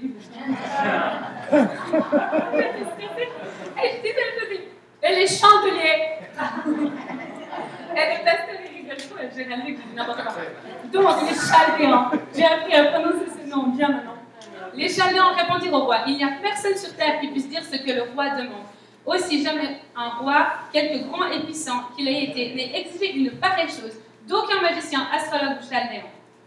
Donc ils disent ce que le roi nous demande. L'interprétation du rêve de ce roi est impossible. Personne qui peut le faire. Combien d'entre vous, il y a des situations impossibles autour de vous? Amen. Il y a quelqu'un qui vient avec une maladie, on se dit, ok, ça c'est impossible. Il y a quelqu'un qui vient avec un problème, on se dit, ok, ça c'est pas possible. Ça, pas... On est constamment dans un monde d'impossibilité. Et malgré qu'on est là en train de chanter, euh, notre Dieu est le plus grand, il est le plus fort, il est au-dessus de tout, malgré qu'on le chante, quand quelqu'un vient avec un vrai problème en face de nous, on a cette chose à l'intérieur de nous, on se dit, oh mon Dieu. Et ouais, souvent on va faire quoi? À la place de même faire quelque chose, on va dire, je vais prier pour toi. Ou des fois, on va rien dire, on va aller prier dans notre chambre parce qu'on est mort de trouille et parce qu'on a peur. Et là, c'est ce qui se passe. Le roi appelle. Imaginez le roi, il n'appelait pas les gens les plus incompétents euh, qu'il connaissait. C'était un roi. C'était pas un SDF qui ne savait pas où aller. Même j'aime beaucoup les SDF, c'est pas mais c'était un roi. Il appelait les gens les plus qualifiés qu'il pouvait appeler. Et personne n'a réussi à interpréter le rêve du roi.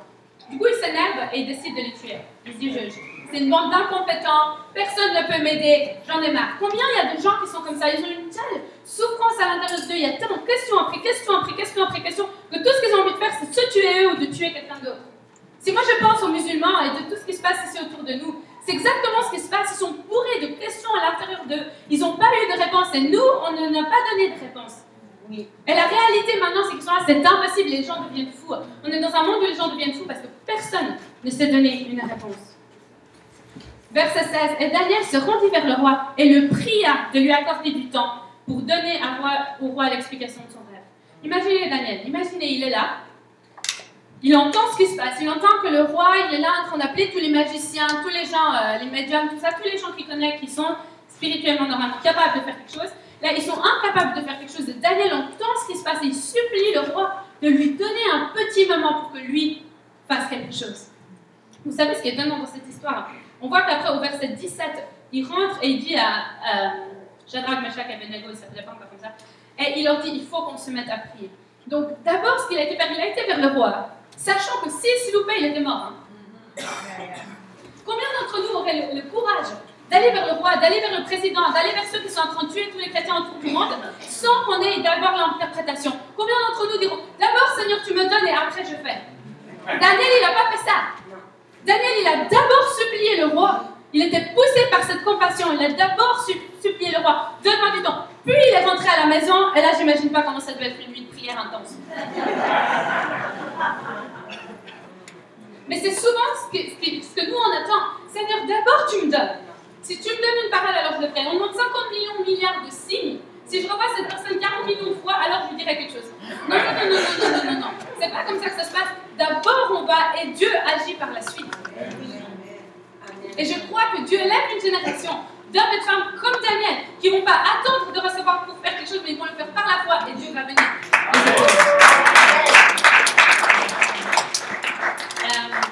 Et moi, j'étais euh, euh, très euh, zélée, pleine de courage, parce que je me prêche à moi-même, en fait, je m'encourage régulièrement.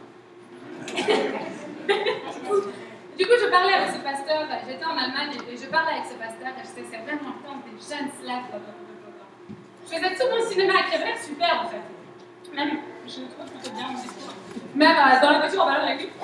Et, et, dans ma tête, je me disais, alors que je m'entends de parler, des fois je prêche quelque chose, je sais que le j'aurai le test sur ce que je prêche. Du coup, je me, je me sentais, je me disais, c'est probablement un de ces moments où je vais devoir vivre ce que je prêche. Et en fait, c'était une réunion pour jeunes.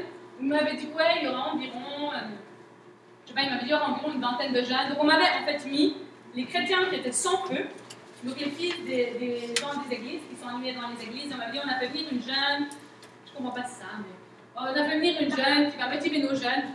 Euh, j'ai- même euh, Dieu que le pasteur, hein, il faudra mettre aussi ses jeunes en feu, mais bref, peu importe. On dit, on a fait venir, on, on a fait venir, tu motives les jeunes. J'avais environ une dizaine à 15 jeunes qui n'avaient pas du tout envie d'entendre parler de Dieu, qui étaient là parce qu'ils n'avaient pas encore l'âge d'aller en boîte. Et après, j'avais- on m'avait dit, et il y a quelques, on dit et il y a quelques euh, réfugiés d'Afghanistan et de Syrie qui seront là. Je dis, ok, donc je vais devoir dealer avec des jeunes qui sont pas qui n'ont pas envie de Dieu et qui ne vont pas être contents que je prêche. Et puis, je vais avoir des musulmans qui sont purs musulmans, qui sont là parce que leurs parents se sont fait tuer en Syrie. Voilà. Du coup, je me suis dit, bon, je vais pouvoir gérer une vingtaine de jeunes, ça va aller. Puis on sort de la voiture avec le pasteur, j'ai fait une grande discours. On sort de la voiture et j'entends vraiment beaucoup de bruit. Et c'était pas du français, c'était pas de l'allemand, c'était pas de l'anglais, ça ressemblait à de l'arabe. et j'entends. Et, moi, je me dis, va, t'as- j'ai l'air d'une arabe un peu, hein, je sais pas si vous trouvez que je Mais, mais, mais j'ai quand même des fois peur de ces terroristes, voilà. Désolée, on oui, Dieu et tout ça, moi je suis désolée, j'ai envie qu'il y ait une bombe, quoi. Du coup, j'étais dans ce stress-là, je sais pas en Europe, je suis très dramatique comme ça. Moi, je sors et je, et je me retourne et je vois une trentaine de réfugiés qui étaient là tous en train de parler arabe, etc., qui venaient à la réunion où je prêchais. Je me dis, mon Dieu, non. Et là, je me décompose. Je vois ces 30 musulmans. Excusez-moi, je suis une femme. Une femme qui enseigne un musulman, ça s'est jamais vu, ça. Jamais. Là, heureusement, j'ai attendu quelques années. J'avais couvert les cheveux, enfin bref, je me un bonnet. Bon, bref. Du coup, je vois tous ces, musulmans qui débarquent. Je me dis, oh mon Dieu, voilà 30 musulmans qui vont débarquer. Et, et c'était des réfugiés, vois, on sait jamais. Moi, je stressais un peu. Du coup, je les vois débarquer comme ça. J'essaie de me, calmer. Je me dis, c'est pas grave, ils vont bien m'aimer, tout va bien aller. Vous savez, dans ces moments, t'es là, ils vont bien m'aimer, ça va aller, faut que je fasse une petite blague, je sais pas. Et on arrive comme ça. Et non seulement il devait y avoir que quelques jeunes, mais la pièce était bondée. Il y avait plus de 100 personnes, il y avait, il y avait des gens de partout, ils étaient venus de je sais pas trop où, de partout. Il y avait plein, j'ai jamais prêché pour plus de 100 personnes. Bien sur le coup, je n'étais pas juste pas mentalement prête. Et du coup, je vois tous ces gens-là. Non seulement il n'y avait pas seulement 5-6 réfugiés, il y en avait tout plein. Donc enfin, je m'habitue à ces 30 têtes euh, de gens de Syrie, Afghanistan, tout ça. Tout d'un coup, il y en a quoi? Il y en a 15 de plus qui débarquent. Et je me dis, oh my god, oh my god. Et, le pasteur, il arrive comme ça vers moi. Il me dit, tu, tu fous le feu. hein.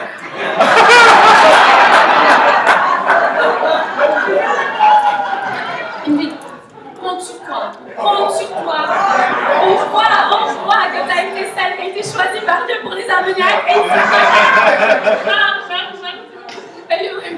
alors là, on croit vraiment qu'ils vont tous donner leur vie à Jésus. hein. Ça, c'est... Et puis, je vois toute la tente du pasteur. D'un coup, il y a comme un poids qui m'arrive dessus? Oh, je dis à ma traductrice, viens, on va aller aux toilettes, prier un coup. on va aux toilettes, on va. Et le, le meeting commence, ils font de la louange.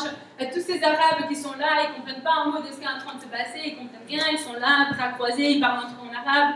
Moi, mon temps de prêcher arrive, je suis complètement paniquée. J'étais, pas paniquée, j'avais peur.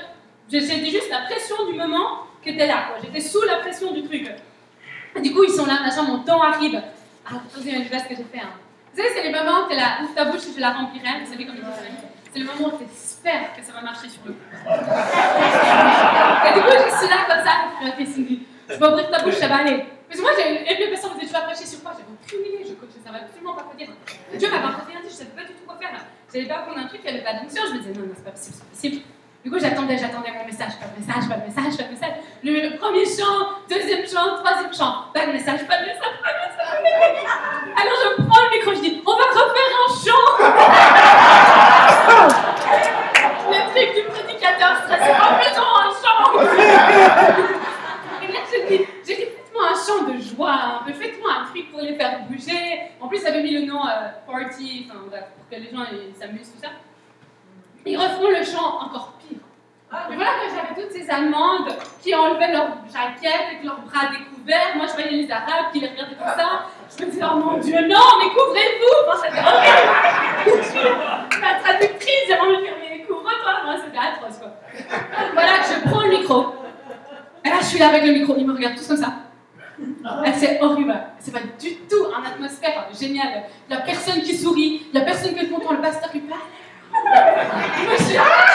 Oh my god, je je suis complètement paniquée. Et puis d'un coup, je suis là. Ah, vraiment, je me suis sûre. Je prends le micro, je me présente. Voilà, c'est une vie de Suisse. Alors que déjà, personne ne comprend pourquoi je dis que je suis de Suisse. C'est pas du tout la Suisse. Oh, quelle horreur. Je suis là. Et j'ai le micro ouvert. Je suis ok. Je suis au micro, quoi. Je sais- J'ai plus le temps de trouver des. Je dois parler. Il faut que je parle. Il faut qu'il y ait quelque chose. Il n'y a rien qui sort. Je suis complètement perdue. En plus, on a un des, un des, un des musulmans là. Il a ses écouteurs, il a. Ouais, il est sûr qu'il n'avait pas du tout envie d'être là, il était là parce qu'il ne les laisse pas sortir ailleurs. Il y avait la sécurité Vous êtes arrivé avec deux sécuritas qui étaient de l'autre côté de la porte. Je dis, il y a quelqu'un qui a un couteau, du temps qu'il essaie de me planter, et de l'autre côté de la porte, quoi. Oh là là, quel stress Moi, je me disais, je vais devoir le renseigner, je vais me faire un. Et là, et là, je vous assure que c'est les mamans c'est juste plus beau faire de juste Seigneur, je dis. Et je sais pas d'où c'est sorti. hein. Mais j'en pointe un, je dis, toi. Je. Je dis, toi. Oui, oui, toi, c'est toi que je parle. Viens ici.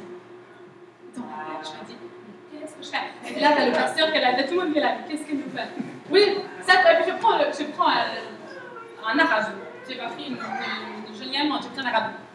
Je dis, viens, toi, toi, viens ici, là. Lève, il me dit rien, il, il m'obéit. Déjà, je me disais peut-être qu'il ne va, pas- écouter ce que je dis, ah non, rien. Il m'obéit, il branche pas. Je viens ici. Je veux que tu t'asseyes là devant moi. Puis là, je me dis, pourquoi je fais ça? S'il a un couteau, je suis morte. Mais dans ma tête, j'avais l'air trop sûre de moi. que- Et peut-être, je vous assure, personne ne voyait que j'étais stressée. hein. Je dis, allez, je le mets là, bon, comme ça.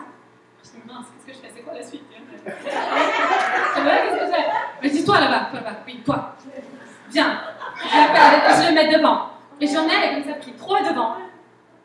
Et puis je sais pas du tout quoi faire. Je me dis, là je me dis, ok, ce qu'il leur faudrait, c'est une jolie blonde. Ils, ont- ils vont peut-être être perturbés. Du coup, ça va les calmer s'ils ont- sont contre Jésus. Enfin, je sais pas. Du coup, euh, je, je, je vais venir une jolie blonde et je mets la blonde au milieu d'eux. Mon plan, il a marché, ils étaient complètement déconcentrés. Je me dis, ok, là, ils sont déjà plus dans le truc, je vais devoir prêcher. Oh là là là là.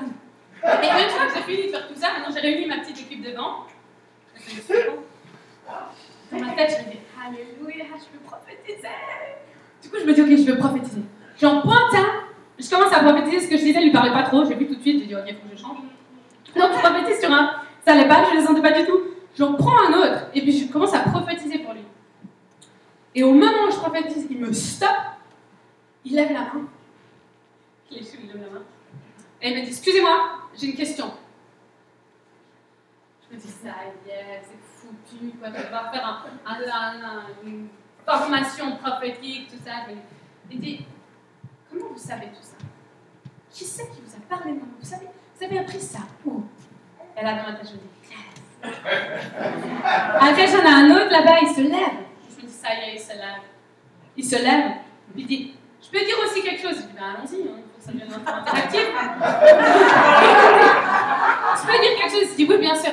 Il me dit, je voulais juste dire, l'âme sur qui vous venez de parler, c'est, on est les plus vieux du centre de réfugiés, on est, ils étaient les plus âgés. Vous donnez les plus vieux, et je- c'est un des seuls que je connais vraiment bien du centre de réfugiés. Il me dit, tout ce que vous avez dit, tout est vrai. Qui êtes-vous? Et là, j'ai commencé, je me dis, vous voulez savoir qui je suis? Je vais commencer à vous raconter mon histoire. Et là, j'ai commencé à prêcher. Et alors que je commençais à prêcher, je commençais à raconter mon histoire, l'atmosphère se détend, il commence etc. Super. D'un coup, je sens que ça me fais un appel. Je Ah, pas maintenant, je te permets de mon histoire. Me dit, allez, fais un appel. Je dis, bon, allez, faut, que je le fasse, que je le fasse. Je dis, alors là, j'aimerais demander à chacun ferme les yeux. Et puis, je commence à vraiment prêcher Jésus, quoi. Je dis qu'il y a Jésus, qu'est-ce que Jésus a fait pour nous, tout ça. Et euh, tous les yeux sont fermés, ils ferment tous leurs yeux. Superbe. J'étais traduite en afghan, en arabe, en allemand et, en- et je parlais anglais. C'était c'était super, juste un temps euh, super. Et je suis là, je fais tout le monde ferme les yeux. Et je dis, ok, si vous avez jamais donné votre vie à Jésus et que vous voulez recevoir Jésus dans votre vie, vous voulez recevoir Dieu dans votre vie pour la première fois, jamais senti l'amour de Dieu, je vais vous demander de lever la main. 20 musulmans lèvent la main. Et je regarde comme ça et je me dis, oh, et alors que je suis en train de regarder je suis étonnée de ce qui se passe, je me dis, ils n'ont pas du tout dû comprendre. du coup, je répète encore plus lève la main. Pas seulement les Arabes, mais aussi beaucoup, beaucoup, beaucoup de mains. Elles étaient mais d'un coup, quoi. C'était pas l'appel où tu dois dire 40 millions de fois pour que les, chrétiens depuis 20 ans finissent par répondre. C'était pas du tout ça. Et je vois tous ces gens comme ça qui sont prêts à donner leur vie à Jésus. Et on a prié, ils ont donné leur vie à Jésus. Une fois que le temps il était fini, il, y en a une dizaine qui se sont mis autour de moi, me poser des questions sur la prophétie, me poser des questions sur le surnaturel, me poser des questions sur Jésus. On a même fini par faire une impro de temps de guérison.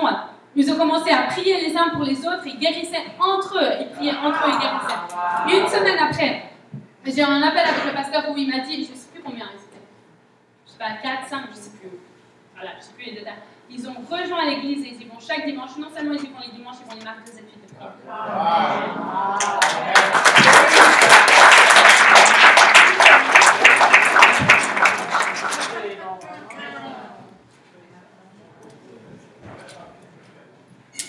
Verset 28. Mais il y a dans les cieux un Dieu qui révèle les secrets, qui fait connaître. Il a fait connaître au.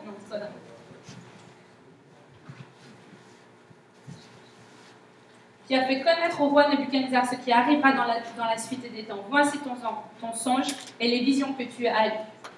Et là, on voit que Daniel y va. Il dit Mais il existe un Dieu dans le ciel qui révèle les mystères. C'est ça le prophétique. C'est notre Dieu dans, les ciels, dans le ciel qui révèle les mystères et qui donne l'interprétation des rêves, des visions et les questions que les gens se posent.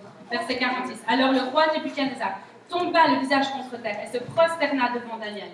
Il ordonna qu'on lui offre des sacrifices et des parfums en son honneur. Le roi adressa la parole à Daniel et il dit C'est certain, ton Dieu est le Dieu des dieux et le roi des seigneurs.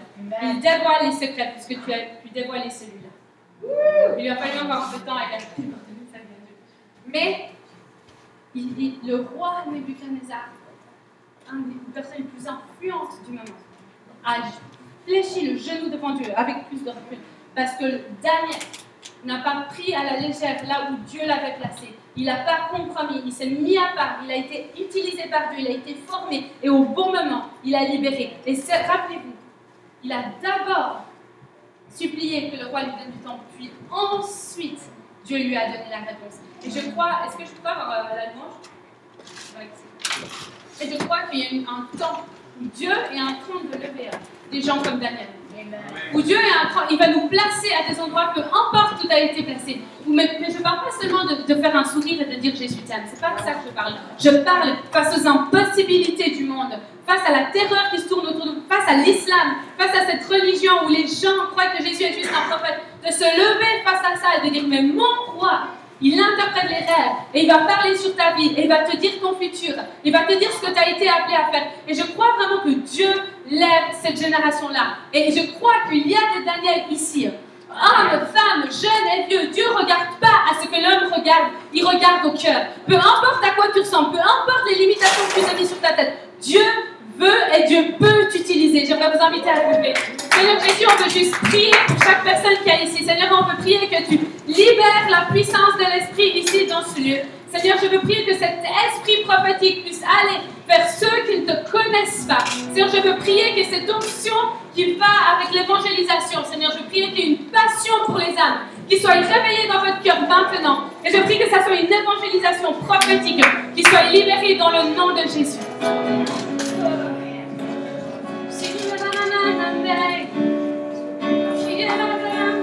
Je prie que tu lèves des Daniel.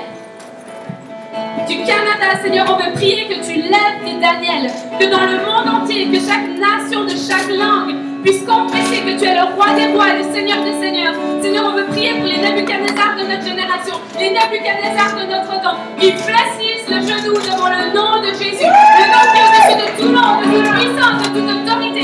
On élève le nom de Jésus,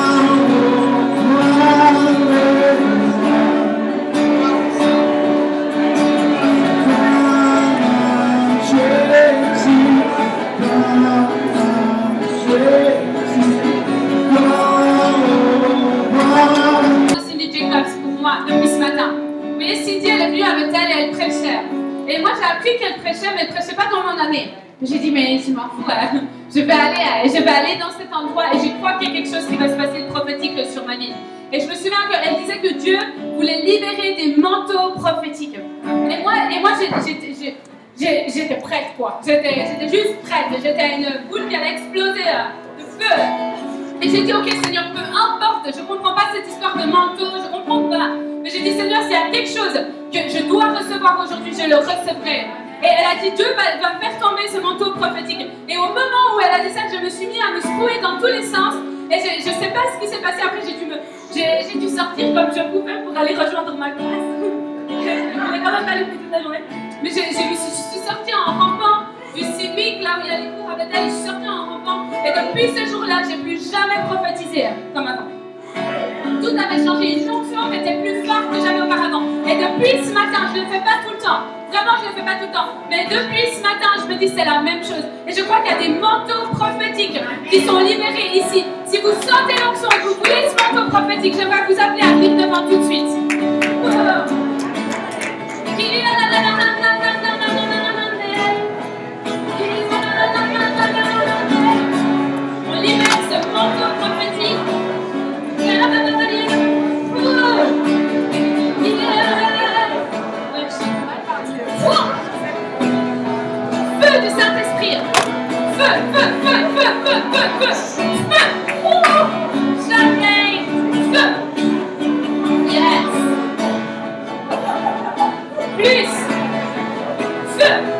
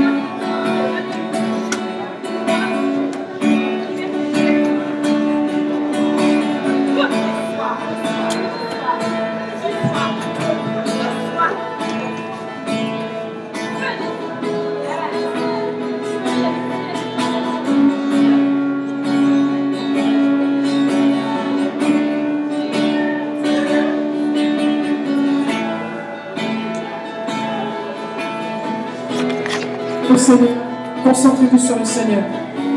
Concentrez-vous sur le Seigneur. Accueillez sa présence.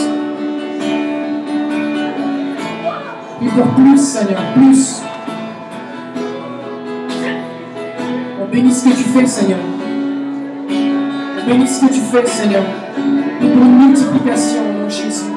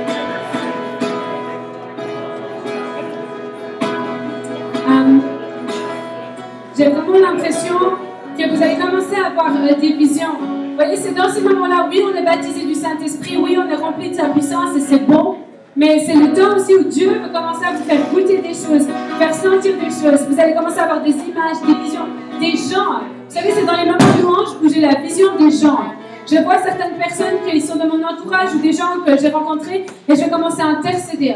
Vous voyez, l'intercession, elle fait partie de ce moment-là.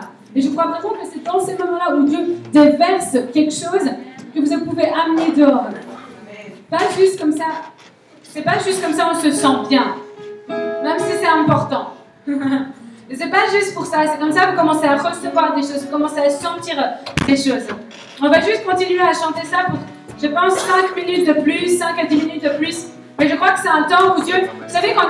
Je me souviens quand j'étais à Las Vegas, en fait, et que Denise Goulet a prié pour moi. Et elle, elle, elle prie pour moi, et pendant qu'elle prie pour moi, je me mets à trembler comme pas possible. Et après, elle me dit écoute, tu peux pas faire ça. Elle m'a dit tu dois, tu dois aller sur ton siège et tu, tu dois te mettre à écrire ce que, pourquoi tu trembles comme ça. Parce que c'est une onction prophétique qui tombe sur toi, et il faut que tu te mettes à écrire. Et en fait, à ce moment-là, c'est ce que j'ai commencé à faire à chaque fois que je sens une onction particulière ou quelque chose, je vais commencer à pousser le truc. Bill Johnson, il dit la manifestation, c'est le, le signe. C'est comme vous voyez le signe sortir. On ne va pas se mettre devant le signe sortir, on est dehors. Il faut qu'on passe la porte. Le signe, il nous pointe vers la direction. Alors quand on commence à avoir des signes de la manifestation de Dieu, il veut nous montrer des choses. La manifestation, les larmes, c'est pas, pas la finition du moment. La finition du moment, c'est qu'est-ce qu'on fait avec? Qu'est-ce qu'on fait avec ce qu'on a ressenti? Et il y a des gens, ils sentent plus que d'autres. Si vous êtes pas quelqu'un qui sentait, ne stressez pas. Peut-être que vous allez avoir des visions, vous allez avoir autre chose. Peut-être que vous allez commencer à prier pour les gens. Souvent, quand moi je tremble plus ou je manifeste plus, c'est mon moment où je dois libérer sur quelqu'un d'autre. C'est le moment où il faut que j'aille donner ce que j'ai reçu. Ok? Donc j'aimerais que ce moment ne devienne pas juste un moment où on attend, mais que ça devienne un moment où on est en, en interaction avec Dieu. Un moment où on parle à Dieu. Ok? On va juste faire euh, le chant que tu veux. Va, j'aimerais que durant ce moment-là, ce soit plus juste passif, mais que ça soit actif et que ça soit un temps où voici quelque chose de ce que vous avez reçu. D'accord? Allez, rechantons. La puissance dans le nom de Jésus. La puissance dans le nom de Jésus. Encore une fois. La puissance dans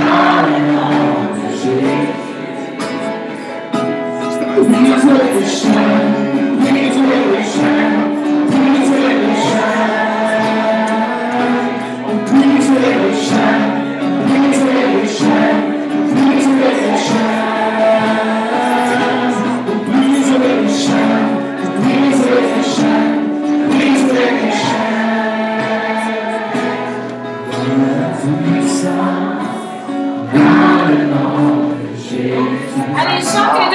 Dieu est ce qu'il veut vous dire. La puissance pour toi.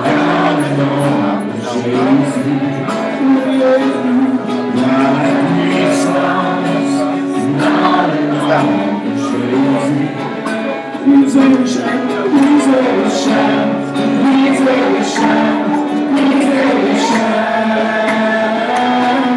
Please let it shine. Please let it shine. Please let it shine.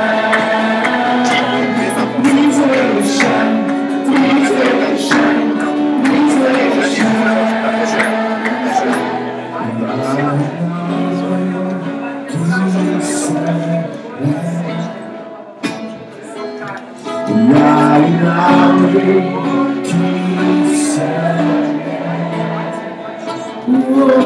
Changer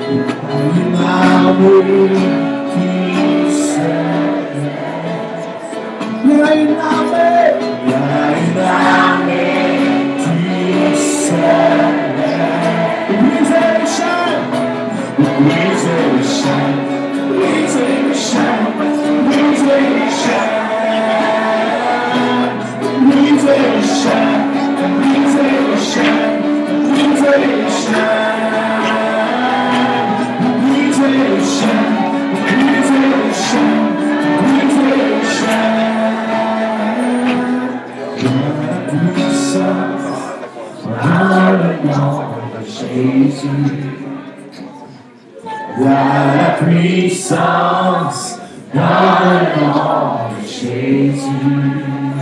Jésus. Il y a la puissance dans le nom de Jésus. Brise les chaînes, brise les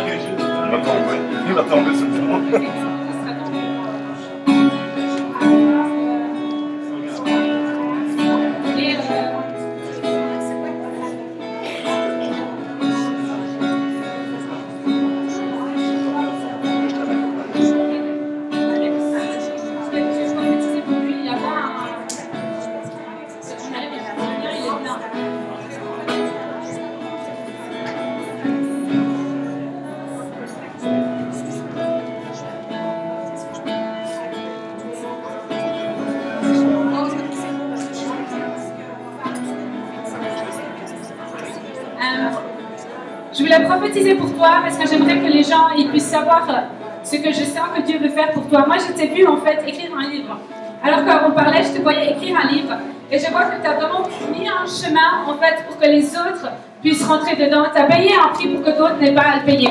Mais je sens vraiment, comme on parlait à midi là, de ces réunions, moi je vois des milliers et des milliers et des milliers de personnes. Moi je sens que Dieu est en train de faire quelque chose sur le Canada. Il va y avoir des rassemblements en fait qui vont être internationaux, des conférences internationales qui vont être euh, euh, qui vont être faites ici en fait. Et je sens que ça va pas juste être euh, des choses qu'on a déjà vues, mais vous allez faire un peu comme euh, les conférences de Jesus Culture. Mais j'ai l'impression qu'elles vont fa- être faites ici en fait. Et ce que je vois, c'est des milliers de personnes qui vont venir aussi de toute la francophonie. Je vois que les gens vont prendre des billets de la France, de la Suisse, de la Belgique, euh, même de l'Afrique, des îles. Et les gens vont venir pour les conférences que vous allez organiser ici. Et je vois qu'il va, je ne sais pas si ça va être, je vois des grands rassemblements et, je sens qu'il va y avoir énormément d'équipiers de prière. Je vois des centaines de gens qui auront été formés à la prière. Et pour ce qui est de toi, je te vois même écrire sur ça en fait. Ce qui est intéressant, c'est que je te vois un petit peu comme un banning en fait. Et je sens que Dieu va faire avec toi ce qu'il a fait aussi avec banning. Oui, en fait, Banning a euh, a eu la promotion au bon moment. Et c'est ce que je sens, c'est que c'est un temps de promotion pour toi. C'est un temps de porte ouverte. Mais je vois aussi différents mentors qui vont venir dans ta vie. Moi, je vois beaucoup plus de voix prophétiques. Et je vois que des gens, ils vont commencer à avoir des songes, ils vont commencer à avoir des visions, et ils vont t'appeler et ils vont te dire ce qu'ils voient pour toi, en fait. Et je sens que tu, je te vois avoir plusieurs appels téléphoniques et ça va être très clair. Et aussi, je sais pas, mais je vois vraiment quelque chose au niveau de la guérison. Et je te demandais avant, mais je sens que vous allez avoir des chambres de guérison, en fait. Je sais pas, je sais pas si déjà pensé à ça, mais je vois des énormes chambres de guérison en fait, tout le Canada viendra aux chambres de guérison parce qu'il y aura énormément, énormément de miracles. Mais plus que ça, je pense qu'il y a aussi des choses que Dieu est en train de lever des évangélistes dans ton entourage, de jeunes gens qui vont aller dans les rues. Et je pense que ça va pas juste être des gens qui quittent une église pour aller dans une autre, mais je sens que ça va être des gens qui vont se convertir comme ça, en fait, de manière naturelle, entre toi et ta femme, en fait, je vous vois passer des nuits entières à prier ensemble. Et je vois que vous dormez pas, et je te vois dire à ta femme, allez, viens chérie, on dort pas parce que Dieu veut qu'on prie. Et je vois que plusieurs fois tu as fait cela. En fait, tu n'as pas dormi et tu es resté en prière. Et j'ai l'impression que Dieu me montre qu'il va honorer chacune de tes prières et de ces nuits où tu es resté à prier. Et je vois même des veillées de prière dans l'église, en fait. Et je vois que vous allez prier dans l'église et qu'il va y avoir des soirées de louanges de louanges et prières. Où les gens vont juste pouvoir venir, il va y avoir de la louange et ils vont venir rencontrer Dieu. Et je crois par la suite que vous allez avoir un livre. Et, les gens vont écrire leur témoignage sur un gros livre. Tu sais, un peu les livres, quand tu as beaucoup d'invités, tu les fais remplir un livre euh, de souvenirs ou je sais je vois ce gros livre où c'est écrit les témoignages que Dieu a fait. Et aussi, toi, je sais pas si tu as déjà été je te vois en, radio, en TV, en fait, et je vois quelque chose au niveau des médias qui va augmenter.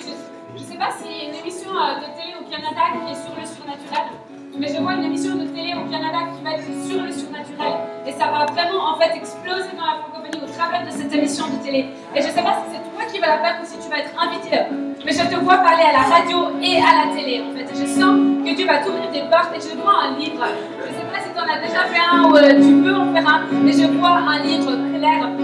Tu vas voir un livre où tu vas raconter ton. En fait, je sens que tu vas raconter ton histoire, ton témoignage et les révélations que tu as eues. Mais je vois aussi un module, en fait, comme un euh, numéro 1, numéro 2, numéro 3. Je vois quelque chose où tu vas amener les gens avec toi dans ton processus. Mais aussi, je. je te vois aller dans des endroits où les gens ne sont pas chrétiens. C'est comme si Dieu va t'ouvrir des portes avec les non-chrétiens et tu vas pouvoir aller prier pour eux. Rencontrer les gens d'influence en fait et tu vas pouvoir prier pour eux. Et quand tu vas prier pour eux, ils vont se convertir. Et je vois que tu vas avoir des gens très euh, influents qui vont venir euh, dans ton église.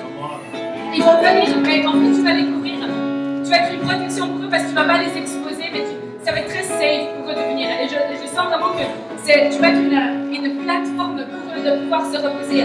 Et je vois que tu vas. euh, je te vois aussi aller en, réunion avec les gens, passer beaucoup de temps à manger avec les gens, mais des, repas qui sont très clés, qui sont très importants, où, tu vas écouter. Je te vois écouter ces gens, je te vois les écouter, prendre soin d'eux, être un pasteur pour ces gens qui en ont pas. Seigneur, on veut juste bénir ce pasteur et tout ce qu'il a fait, et tout ce qu'il a planté, et tout. On honore ce qu'il a fait, Seigneur. Et je vois cette pluie qui vient. Mais Seigneur, on veut libérer cette pluie sur sa vie, Seigneur, une onction dans son église comme jamais auparavant. Seigneur, je vais les prier pour des soirées de réveil comme on n'en a jamais vu. Seigneur, merci parce que tu lui as donné la sagesse. Seigneur, merci parce que tu lui as donné l'onction pour, Seigneur. Et je prie qu'il y ait aussi cette onction de guérison pour les cœurs. Seigneur, lui qui connaît les cœurs. Et Seigneur, on peut prier que ce soit un endroit où le cœur des gens est reposé. Et on prie pour tout ce qui est des médias aussi, pour tout ce qui est de la radio et de la télé. Seigneur, on prie que ça s'ouvre dans le nom de Jésus. Et Seigneur, on te remercie pour cette journée. Seigneur, je te remercie parce que tu es en train de lever euh, une euh, communauté de prophètes. Et Seigneur, je veux prier que ça soit ce qui reste de cette journée. Que ce soit des gens qui sortent du bateau. Et Seigneur, je te remercie parce que. Ouais, je suis la moins qualifiée, mais Seigneur, je te remercie parce que tu m'utilises. Et Seigneur, je veux prier que ça soit le cas pour chaque personne ici, que là où tu les as placés, qu'ils deviennent des Daniel, des gens qui vont aller, qui vont avoir l'audace d'aller. Seigneur, que tu vas pouvoir venir au bon moment et au bon endroit avec les bonnes personnes. Seigneur, on prie pour euh, ce Canada. Est-ce que tu veux faire dans cette nation, Seigneur? Et on veut prier pour une unité. C'est comme si je sens que Dieu est en train de ramener l'unité là où il n'y en a plus. Seigneur, on veut prier pour une unité nouvelle aussi dans le nom de Jésus. Et que ça soit un endroit où les gens vont pouvoir venir et être guéris. Dans le nom de Jésus. Alors, euh, on a eu, on a eu une idée. hein. J'ai eu une petite idée hein, pour comment euh, finir. Quelque chose que je n'ai jamais fait. Moi, je m'ennuie très vite en fait. Donc, elle est obligée de garder un peu. On va faire. euh, Vous avez déjà entendu les tunnels de feu? Faites ça. Alors, on va faire un tunnel de prophétie. Alors, euh, où est ton équipe? Avec euh, les pasteurs, moi-même, je vais prier. Et ton équipe, elle est? Comme ça, les gens savent. savent. Là, là, là. On va former comme un tunnel, il va y avoir de la, de la louange. Toi. Vous allez, vous allez pouvoir passer et on va prophétiser pour vous. Comme ça, chaque personne peut recevoir une parole prophétique. Comment chaque personne peut avoir la prière. Dans le tunnel, ça ne sert à rien de nous dire vos problèmes, ok? On va prier ce qu'on a l'impression que le Saint-Esprit nous montre?